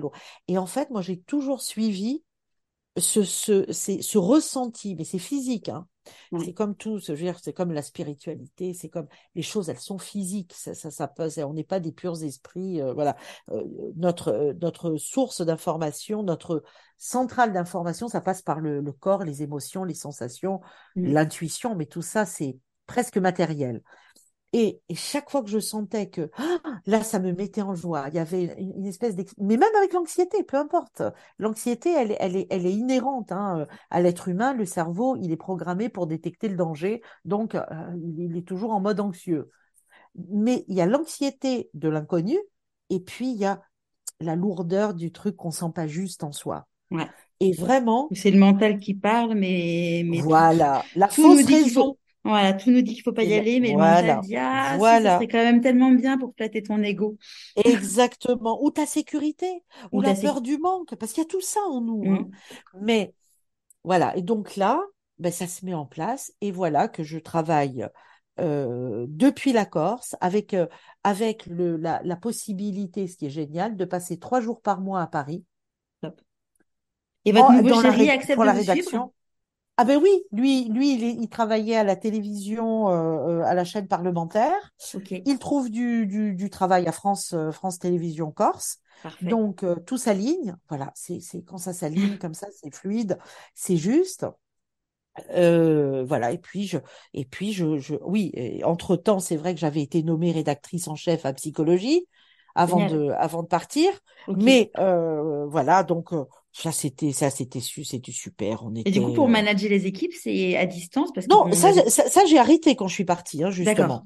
Ah oui oui oui. Non non là ça c'est euh, et moi quelque part avec joie je retrouvais l'écriture parce que je voulais à la fois je me souviens euh, la directrice Hélène Mathieu qui était la directrice aussi l'ex de Marie Claire me disait ah non non là tu es rédactrice chef tu vas pas en plus écrire. Mais moi ce que j'aimais c'était faire. faire. Mmh. Et psychologie m'a donné vraiment l'occasion de faire. J'ai fait des hors-séries, j'ai fait un MOOC de spiritualité, euh, deux numéros spirit. Euh, voilà, créer des applis euh, mmh. anti-stress avec Christophe André sur la méditation. Voilà, moi c'est toujours la possibilité d'exprimer, de créer, d'exprimer une créativité, mais dans dans une dans, la vie joyeuse. Parce que pour moi, la joie, mais qui n'est pas la joie euh, la joie causale, c'est la joie sans cause, c'est-à-dire là où ça vibre, là où c'est juste, là où il y a de la vie, hmm. ben, il y a de la joie. Parce que ça n'exclut pas l'angoisse euh, de est-ce que je vais y arriver ou pas, mais le fond, c'est la joie. Hmm. Quand c'est juste, quand c'est aligné, eh bien, il y a cette espèce de confort qui est à la fois un confort émotionnel, un confort euh, euh, psychique, un confort physique qui, qui, qui, ne nous garantit pas d'ailleurs qu'il va pas y avoir des, euh, des, des ratés, des râteaux, des, des, portes qui se ferment, mais on va y aller quand même. Et puis on va trouver autre chose. Et puis on va faire. On on n'a pas une boîte à outils complète dès le départ. Notre boîte à outils d'expression et de vie tout court, on crée les outils en même temps qu'on vit l'expérience. Et mm. quand on constate qu'un outil n'est pas utile pour ce type d'expérience, bon, ben, il sera peut-être utile pour une autre, ou plus du tout, et en tout cas, on en crée un. Tout ça est extrêmement plastique et dynamique. Nous sommes, notre corps et notre esprit, nous, sommes un, biotope, une anti, nous sommes, voilà, c'est organique et c'est en, en, remodelage perpétuel. La neuroplasticité du cerveau est extraordinaire. C'est quand même ça, parmi les, découvertes les plus réjouissantes de ces dernières années, c'est que notre cerveau est plastique, que nous, en fonction de nos croyances et de nos et, du coup de nos pratiques et de nos émotions, nous circuitons euh, notre cerveau de telle ou telle manière. Donc euh, euh, ça c'est extraordinaire. Quant à l'âme, puisqu'on dit ce qui nous met en mouvement, ce qui nous anime, anima et âme, animé, c'est le même, la même étymologie, la même source, c'est-à-dire qu'on vous parliez d'alignement. Mm. Quand on fait, on est porté et on, on, va dans le courant, quand on, on va vers ce qui nous anime, on répond aux besoins de notre âme. C'est-à-dire qu'au-delà des besoins existentiels, mais ça c'est ma conviction, je ne parle que pour moi, et ceux qui la partagent, euh, ça résonnera. Les autres, euh, bah, je, je, je, fais juste euh, voilà une, une, une, témoignage de, mes, de, de ce en quoi je crois et qui me porte, c'est que nous avons une vie existentielle qui est notre état civil. Euh, un homme, une femme, euh, né dans tel, dans tel lieu, telle époque, tel machin, voilà. Ça, c'est notre habillage de ce que j'appelle l'identité civile du petit moi, qui est importante, hein, puisque c'est notre incarnation et qui est importante à plus d'un titre. Et puis il y a ce que j'appelle l'âme, euh, qu'on appelle aussi l'esprit, avec euh, en tout cas le sociologue euh, Michel Fromager l'appelle l'esprit, hein, comme l'esprit, l'esprit saint, c'est-à-dire ce qui est au-dessus de, de, du mental et de la raison. En gros, on est un corps psychique, mais on a une âme. Et quand on est aligné, toujours selon moi, c'est que les besoins de l'âme ont été satisfaits. Mais satisfaits, c'est-à-dire qu'on est allé dans le sens de notre courant, ce pourquoi on s'est incarné. Et ça ne veut pas dire qu'une fois qu'on a trouvé la clé, comment dire, il va pas y avoir, enfin la clé, quand on qu'on a senti, reconnu, identifié, soutenu ce courant dominant, ça ne veut pas dire qu'on a le métier clé en main, qu'on ne va pas avoir des preuves de vie, qu'on ne va qu'on ne va que ça va même pas être un métier. Comment dire si on sent que par exemple on est fait pour euh, dénouer des choses ou qu'on est fait pour être un artiste, bon, on va peut-être pas en faire son métier, mais en tout cas on va le transmettre, on va le pratiquer. Ça sera peut-être pas notre alimentaire, mais en tout cas il faut aller là où il y a une vibration qui nous attire.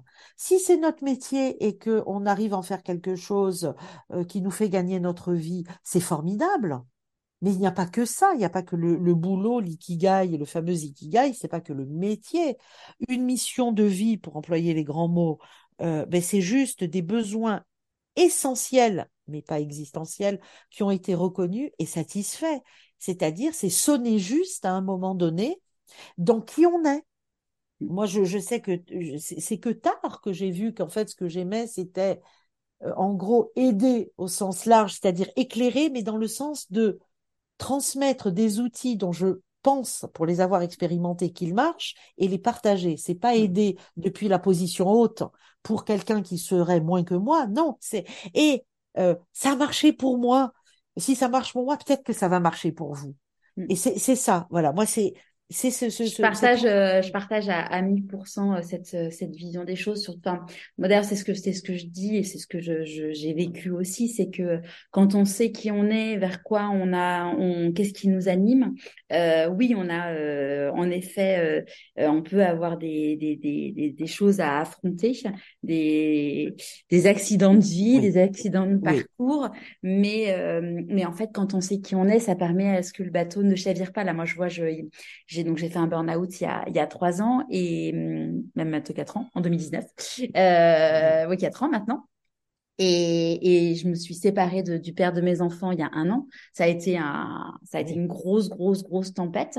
Mais voilà, c'est, je sais qui je suis, je sais ce que je vaux, et donc euh, ça m'a permis de faire en sorte que euh, que je savais, je savais que le, il y avait le soleil derrière, qu'elle allait arriver un jour.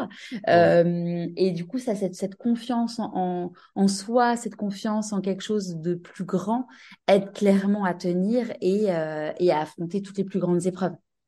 Absolument. C'est, c'est, ah je, voilà, il n'y a rien à rajouter de plus tellement c'est lumineux, c'est incarné et ça vibre juste.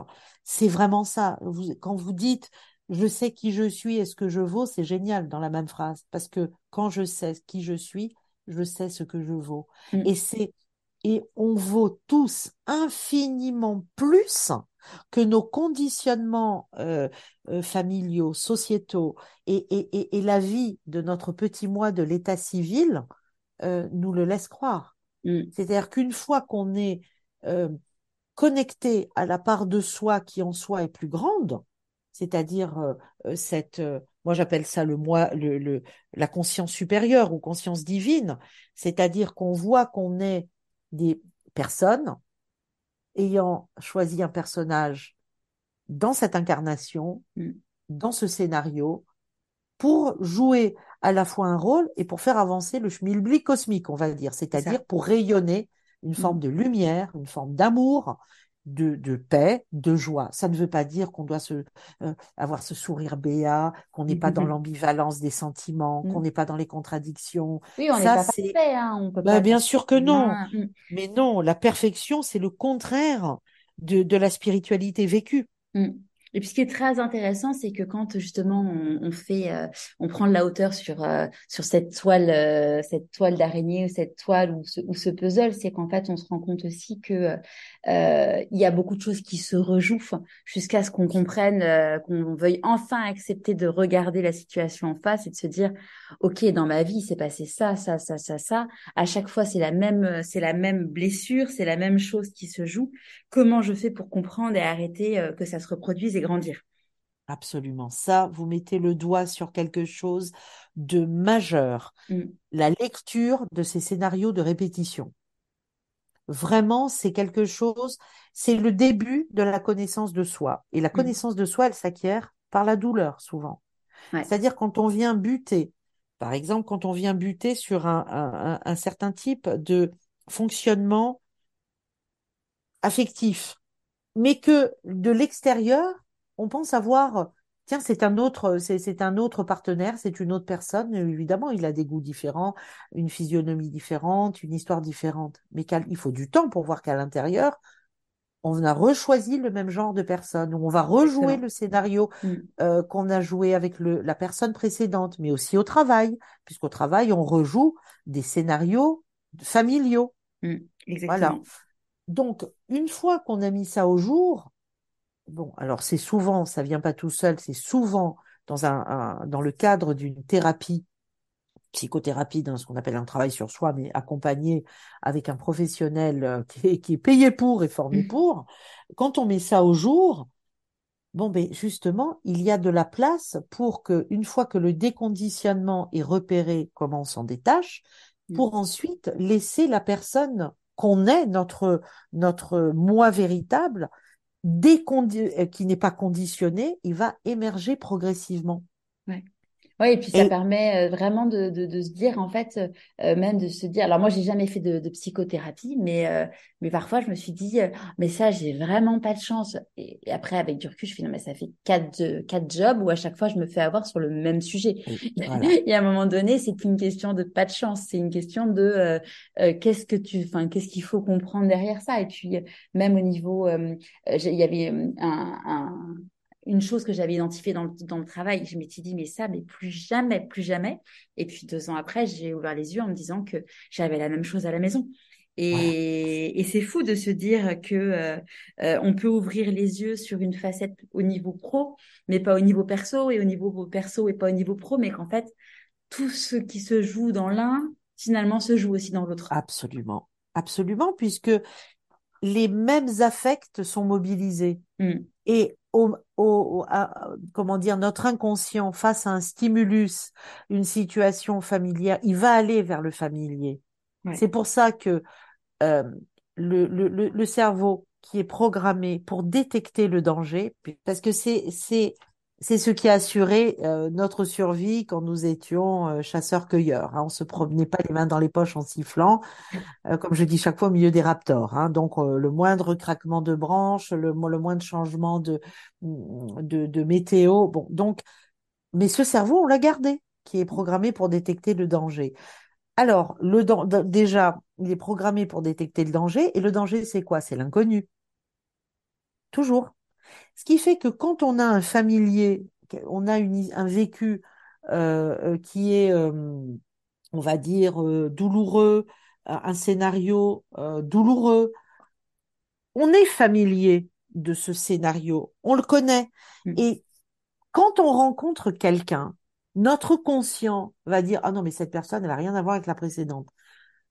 Sauf que notre inconscient, lui, va aller, il a détecté le, comment dire, les éléments qui lui sont familiers. Voilà pourquoi on entend très souvent ah non mais là franchement je je l'ai pas vu venir ou euh, c'était pas du tout ce que ça avait l'air d'être ou il n'était pas comme ça. Enfin c'est notre c'est la répétition qui, qui on est leurré par la différence extérieure alors qu'il se joue les mêmes choses sauf que les inconscients se flairent se reconnaissent. Mm. Voilà pourquoi aussi on entend tant de témoignages en disant ah mais mon Dieu mais cette personne avec qui je suis aujourd'hui est si bien. Euh, alors euh, on me l'aurait on me l'aurait présenté euh, genre avant euh, avant ma thérapie ou avant que j'ai quand j'étais plus jeune et moins mûre, je l'aurais même pas regardé. Mm. Mais on l'aurait même pas regardé parce que on on n'y serait pas allé tout court. Cette personne ne répond pas à nos conditionnements et à nos et à nos critères euh, qui sont aussi dysfonctionnels puisqu'ils sont ils, ils partent de ce de ce qui nous est familier mais qui est source de douleur. Et on s'en rend compte comme le renard de la fable hein, se rendit compte un peu tard qu'on ne l'y prendrait plus. Sauf que ça recommence. Donc quand on met au jour cette mécanique euh, de répétition qui se rejoue en plus dans tous les domaines de la vie de l'amitié les relations sociales euh, le travail voilà quand on ne quand on ne mord plus à l'hameçon c'est là qu'on se libère. Ouais. Parce que Et ça, la euh, libération, c'est des conditionnements. Mm. Ça, c'est un vrai, euh, c'est un vrai sujet. On en a parlé, euh, on en, on en parle de plus, régu- de plus en plus régulièrement dans, dans le podcast du fait que, en effet, euh, en devenant, en devenant soi, en, en, en, regard- en enlevant tous ces masques, euh, il arrive très fréquemment que euh, euh, on se sépare de la personne avec qui on est marié, du père de ses enfants, enfin du père ou de la mère de ses enfants, parce qu'en fait, euh, ça crée un déséquilibre et, euh, et qui euh, et qui crée un, un cataclysme dans le couple. Alors évidemment, euh, c'est euh, moi je suis une amoureuse de l'amour, une amoureuse de la vie, et que je trouve ça extrêmement triste de se dire que euh, on y a on, on doit passer par là et faire vivre ça à ses enfants.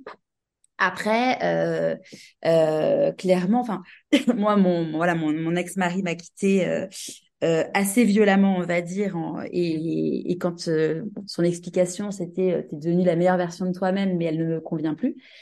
Aujourd'hui, euh, voilà, un an après, j'ai le recul pour comprendre et, et, et de me dire bah, qu'en effet, mieux vaut être euh, plus avec une personne qui ne nous aime pas pour qui on est vraiment, c'est une certitude. Mais euh, mais c'est vrai que c'est un c'est c'est une ouais c'est un vrai c'est un vrai enjeu et, et malheureusement on est tellement euh, pour de très nombreuses personnes on, on se cache tellement qui on est qu'en fait rencontrer directement la bonne personne c'est compliqué. Mais oui, mais oui.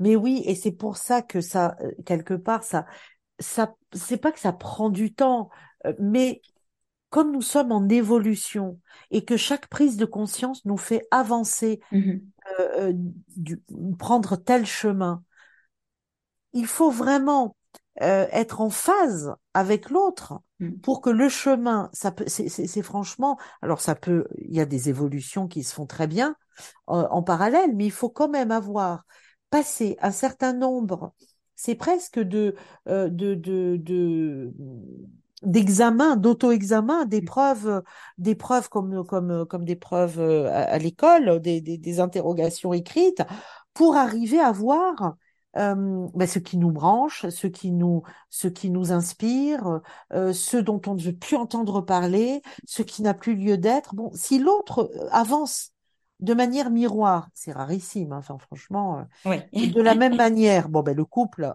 euh, ben, va non seulement euh, tenir, mais va euh, être comme un arbre dont les branches sont complémentaires. Il y a un tronc commun, mais Mm. euh, les trois quarts du temps on continue à mûrir, à grandir quand on sait que le cerveau est mature à 25 ans.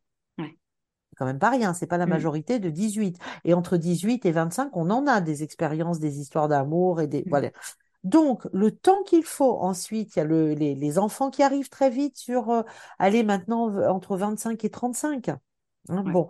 Ça veut dire que soi-même, on n'a pas encore, on n'a pas déployé ces branches d'arbres.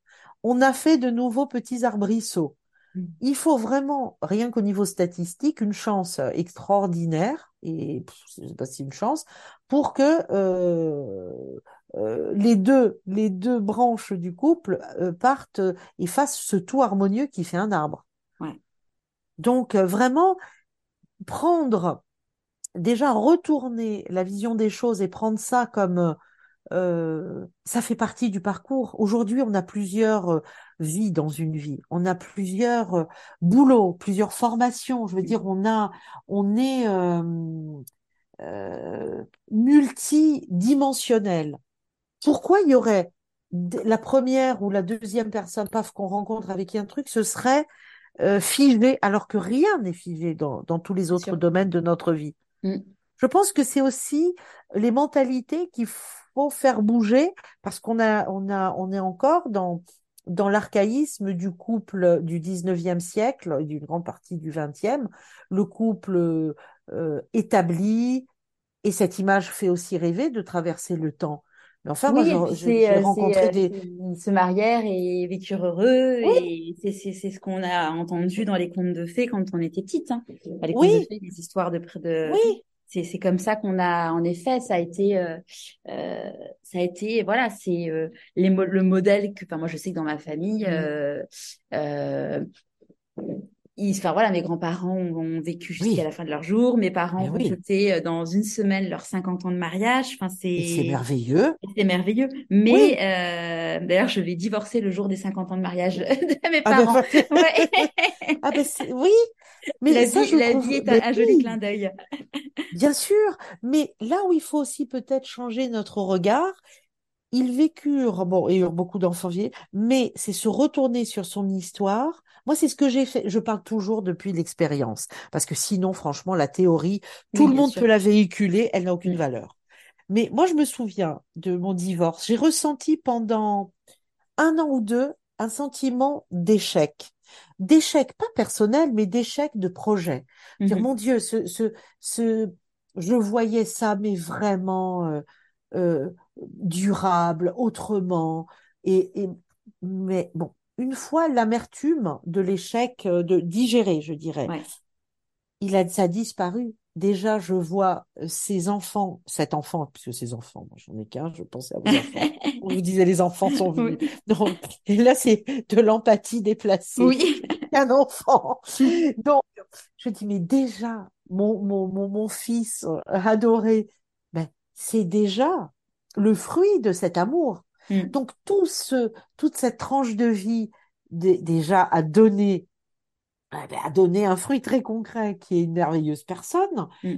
Mais j'ai été heureuse, j'ai été amoureuse, on a ri ensemble, on a partagé. Ok, après, pour X raisons, ça ne l'a plus fait. Mais pourquoi je vais euh, euh, garder mon esprit fixé sur ça ne l'a plus fait alors que ça a été comme les, euh, même si l'investissement évidemment affectif n'est pas le même, mais c'est comme tous les journaux où j'ai travaillé. Et Dieu sait que quand j'ai quitté psychologie, qui a été revendue et j'ai décidé de partir, ça a été, ça a été, euh, oui, douloureux comme un, comme une séparation parce que c'est une part de, de vie conséquente. 20 ans, ouais. 20 ans, hein, euh, C'est, il y a eu un investissement humain, un investissement de l'idéal, de, de sentiment d'être à ça. Bon, c'est pas rien, mais passer, c'est toujours pareil. Si je regarde les choses depuis mon petit moi, mmh. l'acteur que je suis dans le film, mais par contre, si je fais le pas en arrière et que je dis, tiens, là, ben voilà, c'était euh, c'était dans ce film, euh, le personnage a joué tel tel rôle, il a eu des déboires, il a eu de grandes joies et tout. Mais le film continue. Moi, je regarde, si je regarde ça depuis ma conscience supérieure, je sais très bien qu'il euh, n'y a pas d'arrêt définitif sur image, que tout est en, en, mouvement et que je n'ai qu'à m'occuper de me de m'aligner, de me mm. placer de manière juste, d'être honnête avec moi-même. Et qu'est-ce que ça veut dire honnête avec soi-même? C'est toujours la même chose. C'est suivre son mouvement intérieur le plus profond, celui avec lequel on se sent en cohérence. Ensuite, si soi-même on est en cohérence, si euh, c'est ressenti, c'est toujours la même chose, c'est une question de ressenti.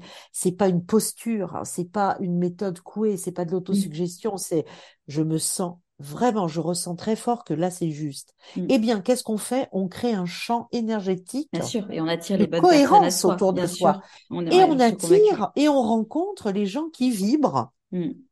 au même, à la même fréquence que soi-même, et on apprend à reconnaître et pas à juger. Et c'est pas pareil de dire bon, toi tu es tu es chouette, tu es bien, mais voilà ta vibration elle va pas avec la mienne. C'est ça.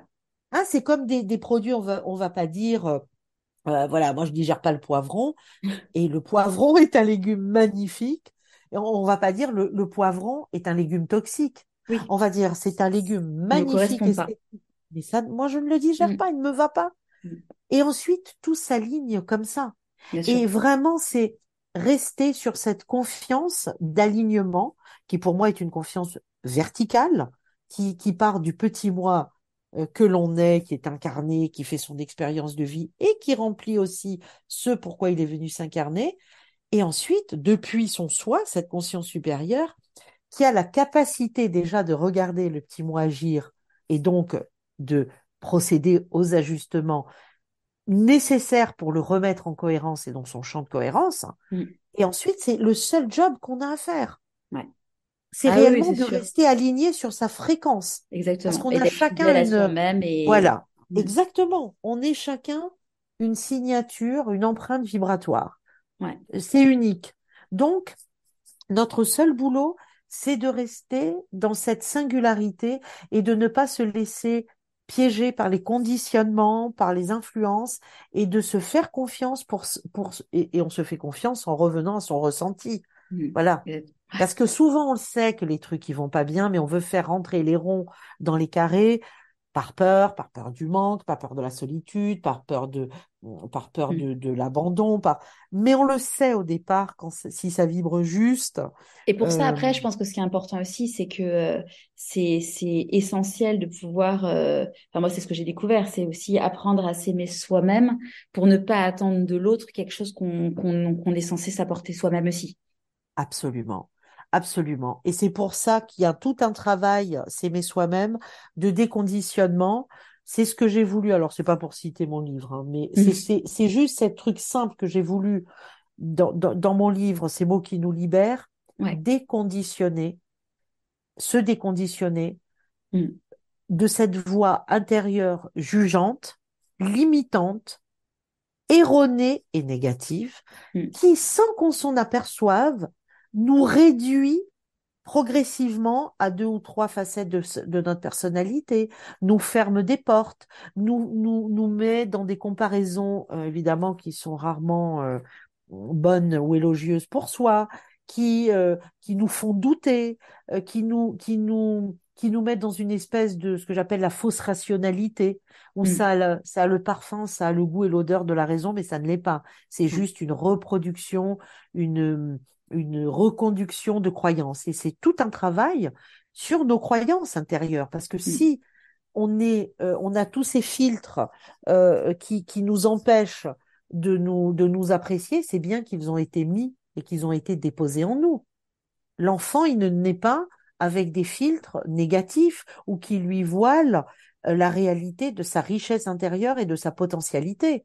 Mm. C'est, ça vient par le transgénérationnel, Ouais. par les expériences euh, par enfant précoce, par euh, ensuite tous les conditionnements euh, sociétaux, nos épreuves de vie qui déjà auxquelles on va réagir en fonction des croyances qu'on a forgées, qui ont été des conditionnements, euh, voilà ce que je viens de, de citer. Mm.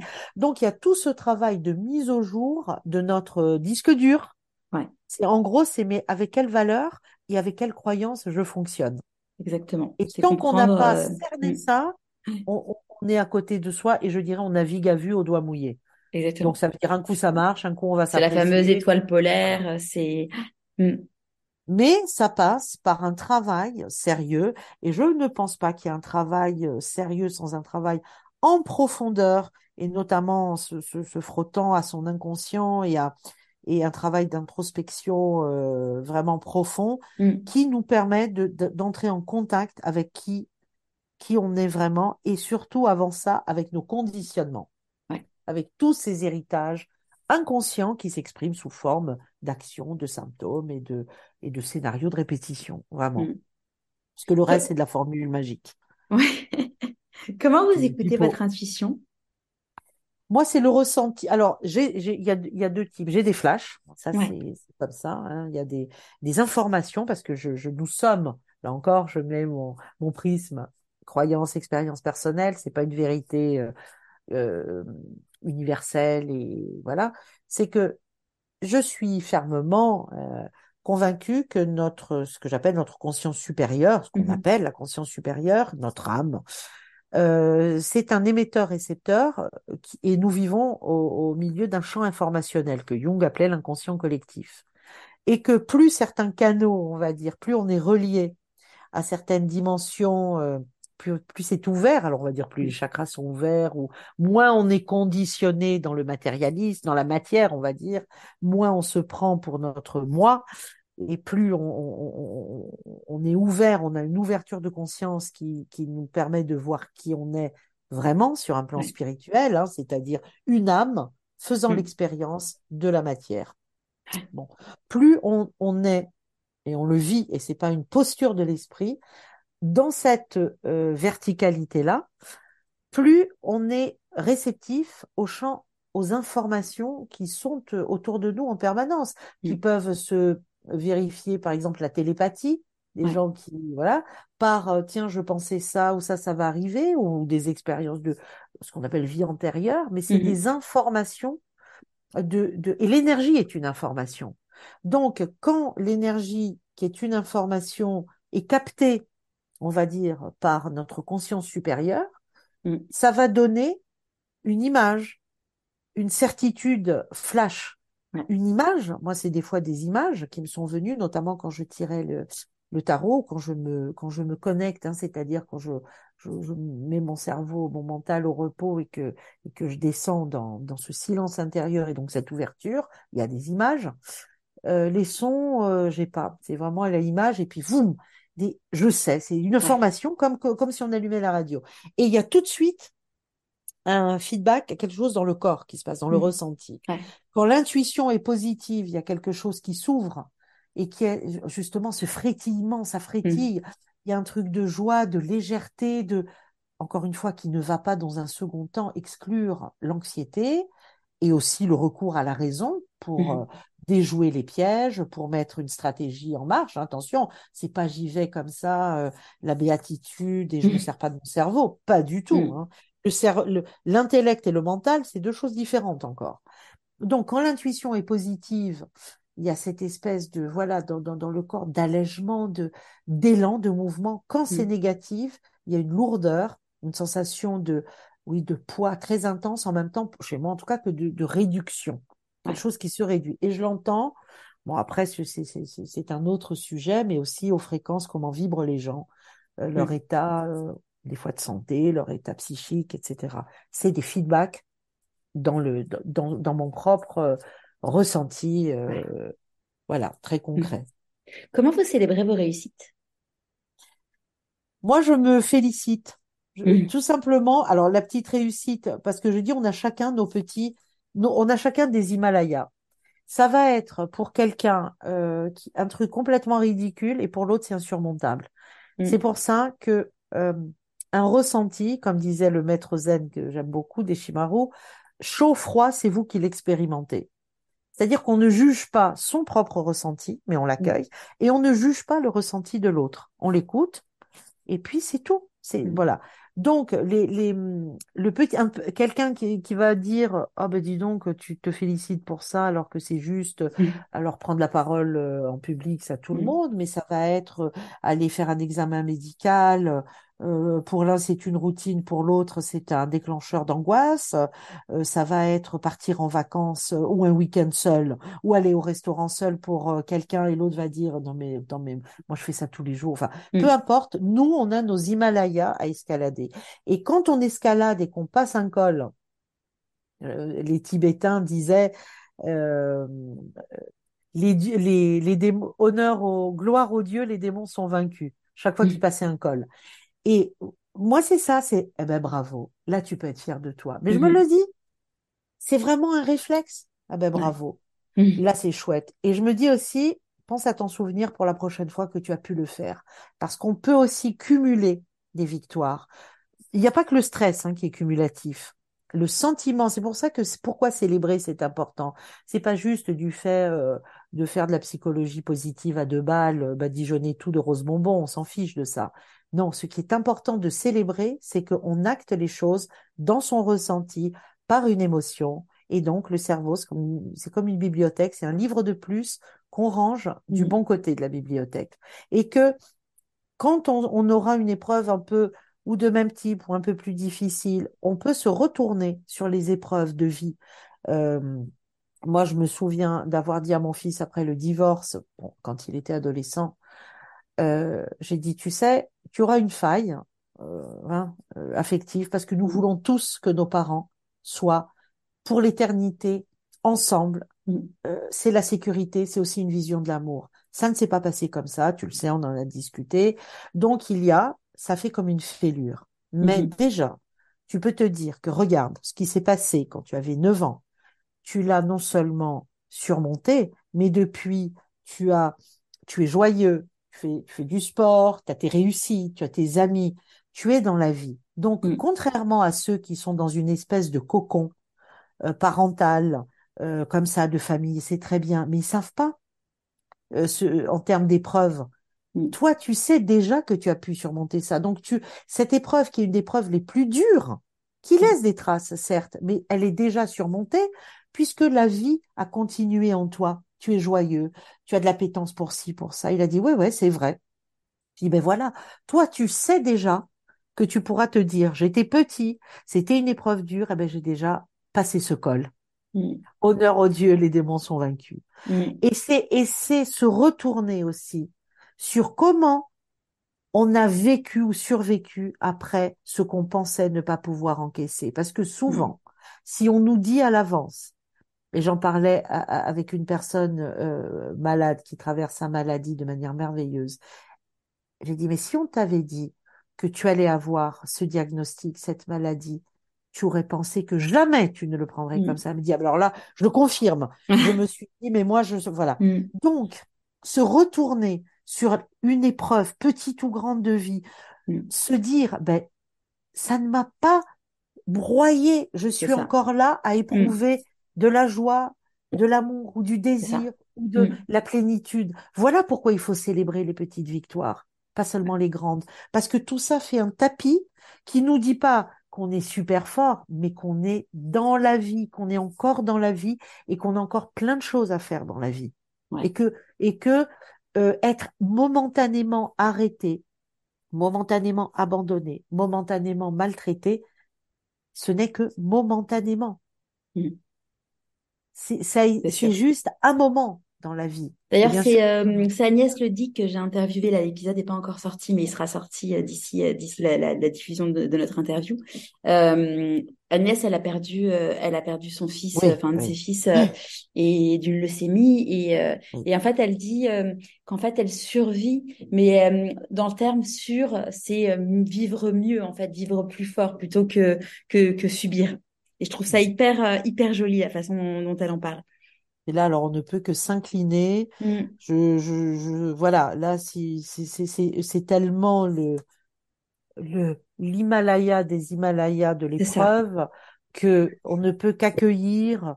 Et, et voilà, là, c'est, et, et, et comment dire, euh, accueillir euh, dans la gratitude son témoignage, son Mm. parcours bienfaisant.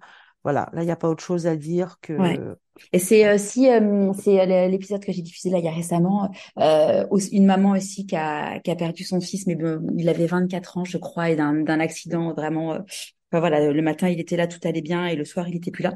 Et euh, et elle disait que euh, qu'en effet jamais enfin quand c'est arrivé elle s'est dit que jamais elle serait capable de pouvoir euh, survivre à ça et, et, et être capable d'affronter ça.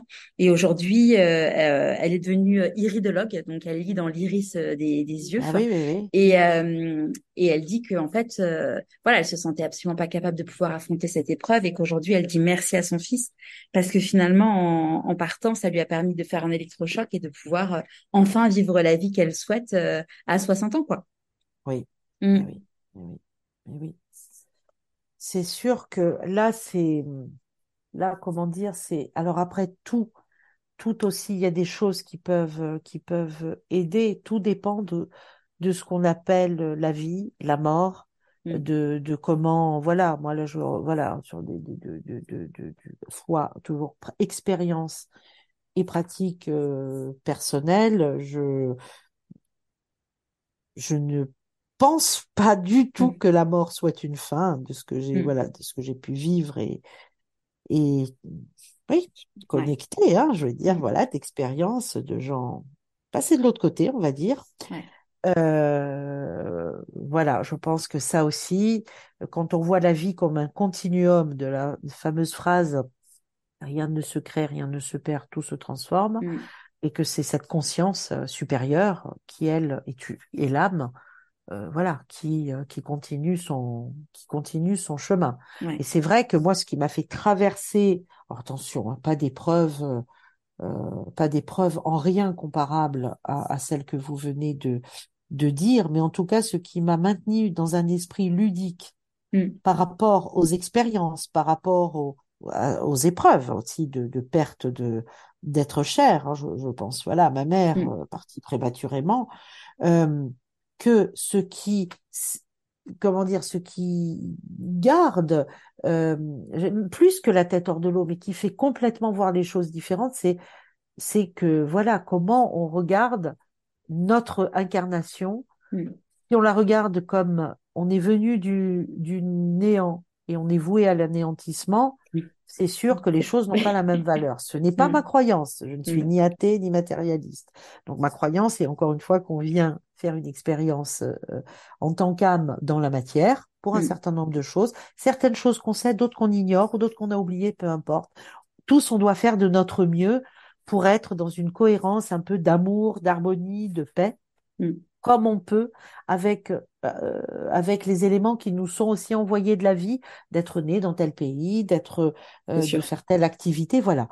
Et donc cette euh, ce cette certitude que voilà là on est pour un court temps dans un film, ça libère aussi un esprit de créativité et de dédramatisation. Ça veut dire que quand on se plante, attends, c'est pas grave. Quand on se trahit, c'est un peu grave. Mm. Par contre, Oui. quand on, mais pas grave au sens moral. Parce que Mm. de toute façon, on a toujours les moyens de se récupérer, de revenir à soi, de voir pourquoi euh, on a agi comme ça et pas comme ça. Donc, donc au fond, tout ce qui euh, euh, doit devrait nous porter, c'est vraiment de l'esprit d'expérience. Et c'est pour ça que peu importe si on n'a pas fait telle école, si on n'a pas fait telles études, si on va là où ça vibre, là où ça nous rend joyeux, et même si c'est pas notre métier, mais qu'on peut le faire à côté. Moi, j'ai une amie qui me dit, si c'était à refaire, je ferais une école de, de cuisine et Mm. elle deviendrait chef. Bon, qu'est-ce qu'elle fait? Elle a pris des cours de cuisine à très bon niveau. Elle régale, elle régale ses amis. Euh, et, dans, et elle me dit, maintenant j'ai envie de faire mon traiteur à domicile, je vais me faire mon site, machin et tout. Ça, ça n'était pas son métier. Mhm. Ça n'était pas son métier, du tout. Du tout. Elle était dans les assurances, donc rien à voir. Et elle a, elle a, elle a bien bossé, bien gagné sa vie. Bon, bon. Mais peu importe si c'était pas son métier, là, elle fait quelque chose qui lui prend, euh, euh, qui, qui la met en joie. Moi, j'adore la formule de, du professeur de psychologie positive israélien euh, Tal Ben-Shahar, qu'on Mm. avait eu la joie de recevoir et avoir ses cours à psycho. Mm. Il disait que l'équation du bonheur, c'était, et moi c'est mon mantra, sens plus plaisir. Ouais. Alors après, ch- à chacun de s'interroger ce qu'on met dans le mot sens Sens plaisir à tout. Est-ce le fameux Égal SPA? bonheur. Mm.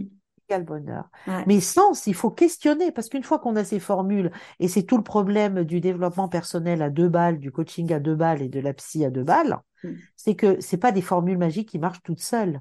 Ce sont des appels à la, au questionnement Mm. et, à, et, à- et au, et au dialogue avec soi-même et, et, et à, à l'introspection dans le ressenti. Qu'est-ce qui fait sens pour moi? Exactement. Et, et, et pas avoir les réponses du bon élève, hein, des réponses du vertueuse, mais pour Non. moi, Ah qu'est-ce oui, qu'est-ce qui résonne, qu'est-ce qui résonne en moi Voilà. et, mm. Mais vraiment, Et, ça veut et dire qu'est-ce qui va, être en quel, disponibilité. Voilà. mm. et quelles singularités et talents euh, vont, vont, vont, vont être sollicités pour Oui, euh, justement répondre à ça. parce que ça, ça vient tout seul après. Hein. Mm. Si c'est juste, ça vient tout seul. Ouais. Et, et voilà. Et voilà. Quand, et quand ça marche pas, c'est on est on est on n'est pas obligé de juste d'être ou dans la résignation ou dans l'espèce de là aussi de fausse sagesse euh, spirituelle contemporaine qui dit Mm. bon ça n'a pas marché, c'était une épreuve. Attends, attends, attends. Avant de tout ça, c'est je fais le bilan, je fais Mm. l'état des lieux. Pourquoi ça n'a pas marché? Il y a peut-être quelque chose de moi qui doit être ajusté. Il y a peut-être quelque chose à repérer où j'ai mal agi. C'est pas juste, euh, ah, on passe à autre chose. Il y a quelque chose à tirer de ce qui nous arrive. Mm. Et on est, et ça c'est tout l'apport de la psychologie existentielle hein, de, de Viktor Frankl, c'est on est responsable aussi de notre vie. Fait. Donc ça veut dire prendre, se, pr- prendre sa part de ce qui nous arrive, non pas sur le mode de la culpabilité, mais sur le mode de la responsabilité. De Qu'est-ce qu'on en fait? qu'est-ce qu'on en fait? Mm. Hein, C'est la phrase de Sartre. Qu'est-ce que je fais de ce que la vie a fait de moi? À ça quel le- À quel moment dans la vie, dans, dans votre vie, vous vous êtes dit pourquoi pas moi? Alors, je me pose pas les questions. Enfin, je, oui, pourquoi pas moi? C'est un peu toute, finalement, c'est un peu toute ma vie. C'est, en fait, c'est pourquoi pas. Moi, je, euh, c'est, c'est, euh, c'est- le moi, ça veut dire que je me compare, moi, dans mon ressenti, pourquoi ça ne Mhm. m'est pas venu comme ça? Moi, c'est plutôt le, oui, et pourquoi pas? Mm. Et pourquoi pas? Alors, c'est vrai, si, c'est vrai qu'on se dit, on- je dois être honnête, c'est vrai que il y a toujours en nous l'autre.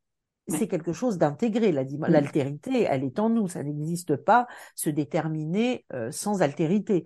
Donc c'est vrai qu'il y a toujours, et même sur un mode des fois qui est pas trop, euh, comment dire, euh, glorieux pour soi, quelqu'un qu'on trouve pas super doué, et on se dit, attends, il ou elle y est bien arrivé. pourquoi pas moi? Mm. Et, et on est humain, et c'est aussi comme ça que ça marche. Mais c'est vrai que moi, le moteur du, du pourquoi pas, il était la conséquence de, du désir qui était plus fort que tout, c'est-à-dire puisqu'il entraînait un certain nombre de, de ruptures. Mm. C'est-à-dire qu'une fois que je suis rentrée en Corse, au bout d'un moment, d'une dizaine d'années, j'ai senti, j'ai dit à mon mari, écoute, moi là, je commence à étouffer, à tourner en rond. Euh, pourquoi on dirait pas il est alsacien en Alsace? Alors on arrive ici pour le boulot et on est reparti en Alsace. Au bout d'un an, mais moi toujours en travaillant en psychologie, et lui il avait, euh, il était consultant depuis, il avait donc il était aussi mobile. Au bout d'un an en Alsace, je lui ai dit tiens maintenant qu'on n'est pas loin de Paris, si on se rapprochait de Paris, machin et tout. Bon, deux ans à Paris, confinement, on avait une maison en Normandie. Mm. Ouh là là, Paris ne nous a plu plus du tout. On n'a plus retrouvé le Paris qu'on aimait. Et on s'est dit, bon ben, voilà, cette, petite maison qu'on a dans, dans ce village, finalement, on n'est qu'à deux heures de Paris. Et si on l'habitait? Euh, enfin, donc on a fait des travaux, machin et tout, et on y est. Mais c'est plutôt le pourquoi pas. C'est le champ des, des possibles à explorer. C'est-à-dire que quand on considère que la vie, c'est une série d'expériences à faire en restant en cohérence avec soi, ne pas se nuire et ne pas nuire, hein, bien sûr, ça c'est Mm. la base, eh bien le reste, on ne, euh, peu importe si, les, si, on, si on dit, oh ben cela, celle-là, c'est parce qu'elle veut, elle a la bougeotte. En fait, nous, on sait qu'on a à l'intérieur, on a un fil rouge de cohérence. Ouais. Et peu importe ce que les autres en pensent. Donc le pourquoi pas, c'est vraiment le... euh, et puis pourquoi pas moi prend une résonance nouvelle à partir du moment où on a i- identifié son désir. Ou pourquoi pas moi, ben, ça veut dire pourquoi je ne me donnerai pas la place, le, le, le, le- l'audace Mm. D'être qui je suis et de, donc de faire à partir de qui je suis. Et là, c'est le pourquoi pas moi devient l'ouverture à la liberté d'être Mm. et pas seulement par rapport aux autres. Exactement. C'est quoi pour vous la réussite? Ah, mais moi, la réussite, c'est, c'est, c'est, c'est très simple. C'est le, c'est se sentir à sa place, où qu'on soit à sa Mm. place, se sentir bien, en cohérence, et pouvoir se dire, se retourner en disant, bon, euh, d'accord, là, je suis pas très, pas très fière de ça, je suis pas, mais en gros, dès que j'ai eu conscience, j'ai fait de mon mieux. Moi, pour moi, la réussite est une, un, ressenti intérieur d'intégrité, c'est-à-dire le sentiment dominant que quelque so- que quand ça s'est pas bien passé, c'est que j'étais pas conscient, mais c'était pas par euh, perversité, par méchanceté qu'on n'a pas fait, on n'a pas Mhm. assuré, mais qu'on savait pas à l'époque et qu'on a fait ce qu'on a pu. Et dès qu'on a su mieux, qu'on a fait de son mieux. Et moi, la réussite, c'est se sentir vraiment aligné, encore une fois, cette, cette- ce mot que vous avez dit qui est très important, en phase, en cohérence intérieure. Mhm. Voilà. Et que Ouais. on a pu aussi, comment dire, manifester, exprimer dans le monde avec les autres cette partie de ce- cette euh, qu'on a pu, euh, oui, externaliser sa singularité, la faire résonner et qu'elle est rentrée en résonance avec d'autres personnes. Que ce soit par le travail, mais, mais dans n'importe quel type de relation. Et là, c'est un peu reconnaître, être reconnu pour ce qu'on est, c'est pas la condition, c'est un aboutissement. Pour moi, c'est ça la réussite. C'est vraiment cette idée. Mm, Voilà, c'est mm, vraiment cette idée de je mène ma vie et elle est ce qu'elle est, mais je mène pas la vie, une vie conditionnée, une vie assignée par les autres, une vie sous le jugement et le regard des autres. mm, C'est, pour moi, une vie réussie, c'est une vie personnelle qui est menée de manière la plus personnelle, la plus singulière et la plus ressentie possible. C'est ça. Qu'est-ce que vous pensez que la petite Flavia de 6 ans dirait si elle vous voyait aujourd'hui? Elle dirait, bon, mais tu es toujours aussi, euh, euh, aussi euh, un peu volubile, éparpillée et solitaire et sociable. Ben, t'as pas, t'as pas changé, ma grande. hein. Je pense. On dit dans la vie que quand on fait des choix, il y a des renoncements. C'est quoi pour vous les renoncements? Moi, je ne crois pas à ça. Je ne crois pas du tout. Je crois que le, toujours pareil, quand on, tout dépend. Si on est centré, c'est vécu comme un renoncement. Si on est décentré, c'est vécu comme un renoncement et donc un, à, quelque chose qui se, qui se fait à contre-cœur et donc qui engage un affect et, et des- potentiellement des regrets. Bon. Moi, je pense que quand on est au plus profond de ce qu'on ressent, de, de- vraiment de son ressenti profond, juste, qu'on se sent aligné, il n'y a pas de renoncement. Il n'y en a pas, puisque ça pouvait, toutes les voies qui ont été prises correspondaient à un ressenti profond, à une envie, à un désir du moment. Parce que s'il y a un renoncement, c'est aussi peut-être parce qu'on ne s'autorise pas les choses. Mhm. Donc, quand on s'autorise à expérimenter et à se dire, écoute, de toute façon, à partir du moment où je ne nuis pas, je ne me nuis pas, je tente et on verra bien. Quel renoncement il y a? Il peut pas y en avoir. Mhm. Il peut pas y en avoir. Je pense qu'il y a que des renoncements à des désirs qui n'ont pas été identifiés ou qui n'ont pas été soutenus. Mhm. Parce que si moi, de, imaginons que, ah oui, je voulais être jockey à un moment. Bon, c'est pas un renoncement. Je, je- je monte à cheval, je monte plus, mais je montais à cheval. J'ai fait, bon, mais c'est pas un renoncement. Je pense qu'on renonce, enfin, quand, quand on ressent que c'est un renoncement, euh, c'est qu'on n'était pas juste au clair avec son désir profond. Que Mhm. tout le travail un peu de déconditionnement ou de croyance, de dépoussiérage, de désencrassage pour accéder à notre désir, à nos aspirations profondes, n'a pas été fait. Et qu'on reste à la surface de son désir. Mhm. Ça a été quoi la plus grande difficulté que vous ayez eu à traverser? Alors, ça dépend de quel type. C'est quoi? Épreuve de vie? Ce que vous voulez. D'accord. La plus grande euh, difficulté. euh, Oui, c'est c'est c'est c'est c'est des c'est pas vraiment c'est un type de difficulté et ça a un rapport avec justement euh, ne pas être en phase. C'est des déceptions. Les plus grandes difficultés pour moi, c'est ça touche à la déception et au sentiment de trahison, c'est-à-dire d'avoir été déçu et de m'être senti euh, trahi, euh, déçu euh, par des gens. J'en ai pas eu Mhm. beaucoup. Mais euh, je pense à une en particulier qui était dans le domaine de l'amitié. Je n'ai pas vu venir. Je n'ai pas vu venir le, le- la chose et on m'a dit après, on m'a donné des éclairages, des proches m'ont donné des éclairages qui m'ont permis de, mieux comprendre. Mais en réalité, euh, je me rends compte que cette euh, trahison, déception, en fait, euh, j'aurais pu, j'aurais pu la voir venir, mais je, m'étais dit, au début de cette amitié, mais non, non, cette personne n'est pas comme ça. Avec moi, ce sera différent. Et en fait, c'est vraiment, je reviens à l'idée de cohérence. Je pense que voilà, les, on, sait, on sait plus ou moins les choses, on les sent. Après, il y a notre capacité à les accepter, à accepter la réalité, ou à, ou à, ou à enjoliver la réalité pour la rendre confortable parce que c'est notre besoin ou notre désir du moment. Mais c'est vrai que euh, voilà, ma, ma- ma- vous voyez, mais la difficulté, c'est peut-être, euh, c'est, ça a été, ça a été des- le sentiment de, de, d'avoir été trahi, d'avoir mis de la confiance, donné de la Mhm. confiance, euh, de m'être investi. Alors, avec- évidemment, avec tous mes défauts, mes excès, attention, c'est Mhm. pas la sainte qui s'investit puis le méchant, pas du tout.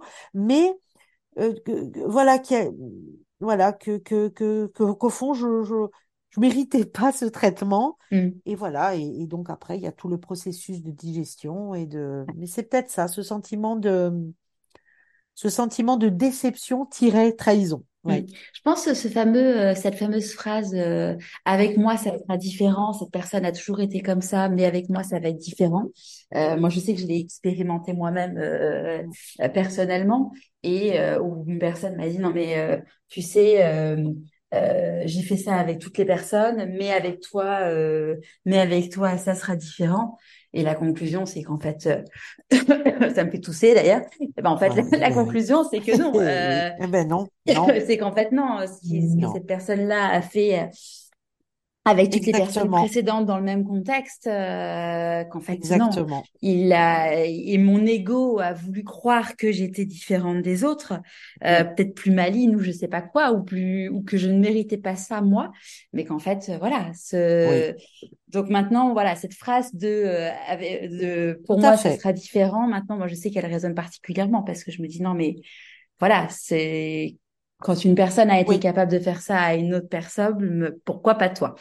Dans le et, sens, et- voilà. exactement. Et du coup, cette petite voix, puisque euh, votre podcast, c'est t'invite à écouter ta petite voix. Moi, je- les, les rares fois où j'ai été déçue, parce que c'est très rare, mais enfin deux, je pense à deux, c'est fou parce que mon intuition, je n'ai pas Mm, voulu l'écouter. Tout me disait que cette personne, je l'ai vue agir avec d'autres, mais comme avec moi ça se passait bien, il y a cette espèce de narcissisme Mm, qui fait que euh, il y a, il y a un double truc. Il y a le narcissisme, comme vous le disiez, l'ego. Moi, je suis différente, donc je suis mieux, donc euh, j'ai des trucs en plus, donc mm, ça va. Voilà, ça c'est ce, ce, ce narcissisme, cet orgueil. Hein. Et il y a aussi la dimension du sauveur. mm. Dans un cas, moi, ça a été du narcissisme et bien sûr. d'orgueil, et de l'autre, ça a été euh, sauveuse. Et ce, là, c'est un, scénario de répétition. Ouais. On veut sauver la personne d'elle-même. Et avec soi, c'est comme si on était le médecin qui avait les outils, les médicaments, les traitements de pointe absolument uniques et inédits qui va sauver la personne, alors qu'il va, les qui va la sauver de son, de son, de son caractère euh, ou de, de, de son, de, oui, de, blessures, son- euh, de ses ouais. Blessures et de. Mais on le sait au départ. c'est ça. Enfin, moi, dans mes les cas, je, je, c'est c'est exactement ce que je, je pensais de la personne, c'est exactement ce pourquoi j'ai été, euh, ce que je savais et sentais de la Mm, personne, c'est exactement ce qui m'a fait me sentir déçue et trahie, et doublement parce que je m'étais trahie moi-même ouais. en n'écoutant pas mon, mon, mon ressenti profond et en tombant dans l'orgueil de penser que il y a le commun des mortels, mais qu'avec moi ça ne se passerait pas comme ça. Mm. Donc il y a des leçons à tirer quand même hein, de Exactement. Ah oui, c'est sûr, ouais, ça, ça, ouais. ça fait grandir, ça fait Ça fait ressentir. grandir. Comme vous Ah disiez oui, tout à l'heure, ça fait ressentir et donc apprendre et donc grandir. Mm. absolument, absolument. De quoi vous êtes la plus fière aujourd'hui? Moi, J'allais dire tellement banalement de mon fils, Mm. euh, de, de la belle personne qu'il est. Euh, et quant à moi, de hum, fier. Alors c'est pas, c'est même pas une source de fierté, un peu de contentement.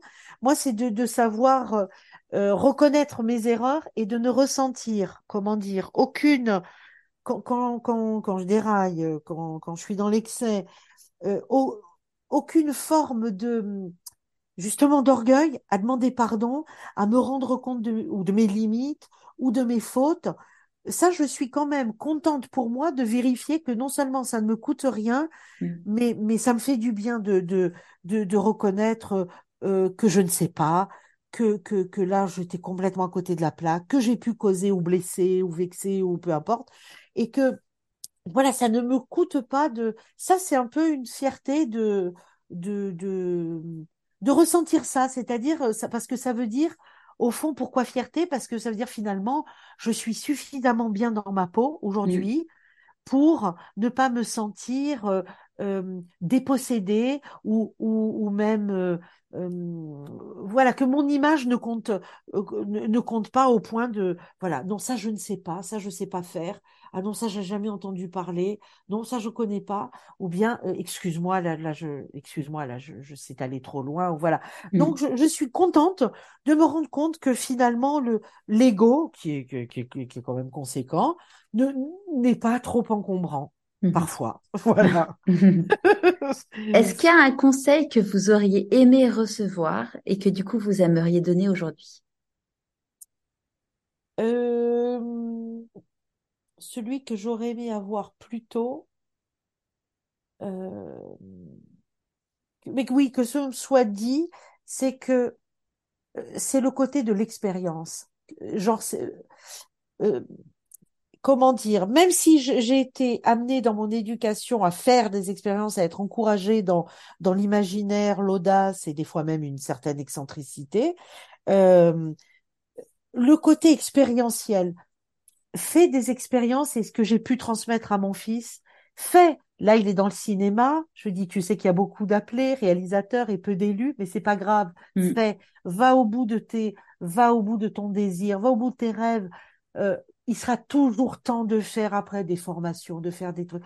Donc ça, c'est vrai que moi, je l'ai appris un peu seul, mais peut-être que si on me l'avait dit directement, même si j'ai été assez soutenue, j'aurais aimé en, avo- avoir euh, qu'on me transmette cette vision expérientielle de la vie, qui Mm. est une vision spirituelle. C'est du genre, dans les films, rien n'est grave, parce qu'en plus, la mort n'existe pas, c'est la bonne nouvelle. Mm. Donc, fais, si tu es en cohérence, que tu ne nuis pas aux autres, ben, c'est tout ce qu'on a, voilà. Mm. Fais, fais, suis ton désir, suis ton désir profond. Voilà. Et c'est quoi le meilleur conseil qu'on vous ait donné?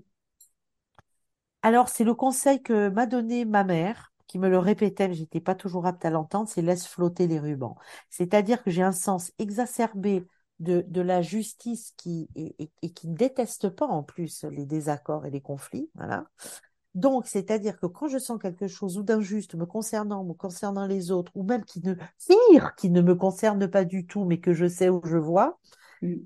je, alors j'ai tendance à intervenir, j'ai tendance à me mêler de, de, de- voilà, j'avais, je me freine à mort, mais, mais même, et après je vais faire une fixette, et je vais dire, mais tu te rends compte, cette personne, et c'est, c'est nul, voilà. Et ma mère dit, écoute, laisse flotter les rubans. Mm. Laisse ce qui peut, ce qui te concerne et ce sur quoi tu peux intervenir. Ok, tu le fais, mais de manière proportionnée. Moi, j'ai tendance à la disproportion. De, et le reste, de toute façon, c'est toi qui te gâches la vie en ruminant Mm. parce que les choses ou les personnes là sont hors, euh, hors d'atteinte. Tu ne vas rien transformer, tu vas juste te gâcher la vie. Et elle disait, tu vois, laisse flotter les rubans. Et dans cette image qui était très douce et qui pour elle voulait dire, remets les choses à l'univers. Mm. Elle parlait beaucoup de l'univers. T'es pas euh, croyante euh, classique, mais laisse flotter les rubans, ça veut dire ce que tu ne peux pas euh, résoudre ou ce que tu ne peux pas régler. L'univers, d'une manière ou d'une autre, va s'en charger. Déleste-toi. C'est vraiment, voilà. Je ne le Parfait. mets, je ne l'ai pas mis maintenant plus facilement avec l'âge, l'expérience pour le coup, mais ça m'énervait parce que pour moi, ça voulait dire lâche l'affaire. Et j'avais pas envie du tout de lâcher l'affaire. Oui. du tout. C'est quoi vos prochains défis? Euh, mais mes prochains défis, c'est de un peu professionnaliser ce que j'ai toujours fait du bouche à oreille, cet accompagnement et cette médiation psychospirituelle Mm. en séance, que ce soit de méditation, mais de petites conférences et de retraites. Et de, de j'ai j'ai toujours fait ça, je dirais, sur le mode, y compris là, je fais des ateliers d'écriture de soi euh, à la bibliothèque du lieu où je vis, en Normandie, euh, et, et, de, et de mettre un petit peu tout ça en forme, de professionnaliser euh, les choses qui Mm. sont déjà en acte et en événement en fait depuis, euh, on va dire, des décennies maintenant. Mm. Voilà, ça c'est mettre un petit peu de, de oui, de, de, de professionnel, de, de, de voilà, de, de d'organiser ces retraites, ces événements, de structurer, Mm. voilà, voilà. Est-ce que vous avez un conseil de lecture? Alors, avant que vous me répondiez, moi, je vous recommande vivement là, le dernier livre du coup que vous avez sorti, euh, Ces mots qui nous libèrent, euh, 50 antidotes à la négativité, la peur et l'anxiété, qui est paru au, au courrier du livre.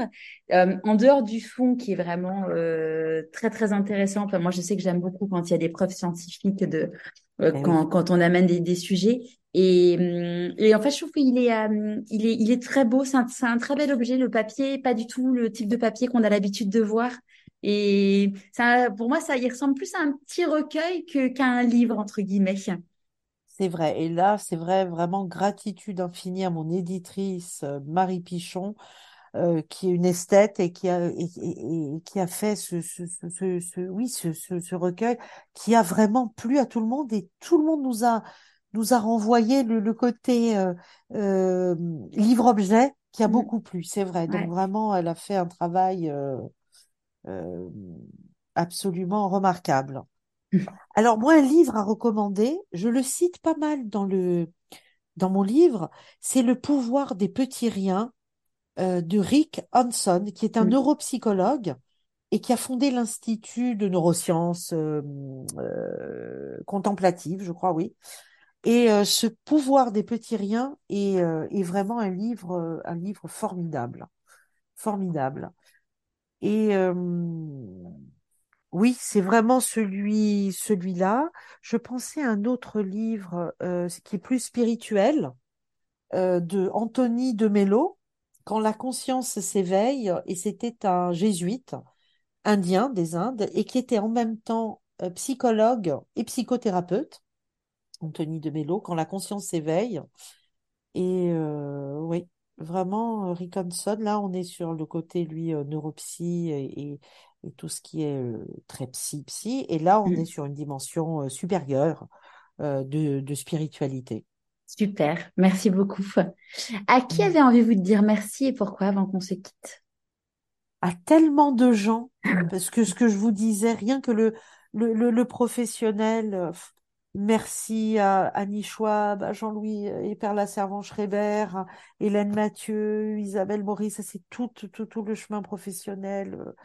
Euh, voilà, mais vraiment, écoutez, euh, à, mon ami d'enfance et, mon frère, à mon ami Gilles, évidemment, l'homme de ma vie, Olivier, mon fils. Mais à vous maintenant, mmh. je, on n'est rien, vraiment, on n'est rien sans les autres. On a mmh. beau être en cohérence. ceux qui viennent, qui vous font avancer, moi, moi, je ne dois mon petit parcours professionnel euh, de, de, depuis le départ qu'à des gens qui ont eu confiance en moi, qu'à leur talent, à leur talent qui m'a qui m'a mis en confiance et à leur confiance. Et vraiment, et c'est pas de la fausse modestie, c'est pour moi la vie, c'est une chaîne euh, de gratitude parce que mhm. c'est comme des maillons comme ça qui s'emboîtent les uns avec les autres. Et chaque rencontre, chaque échange nous nous modèle encore, fait bouger, euh, enrichit notre énergie.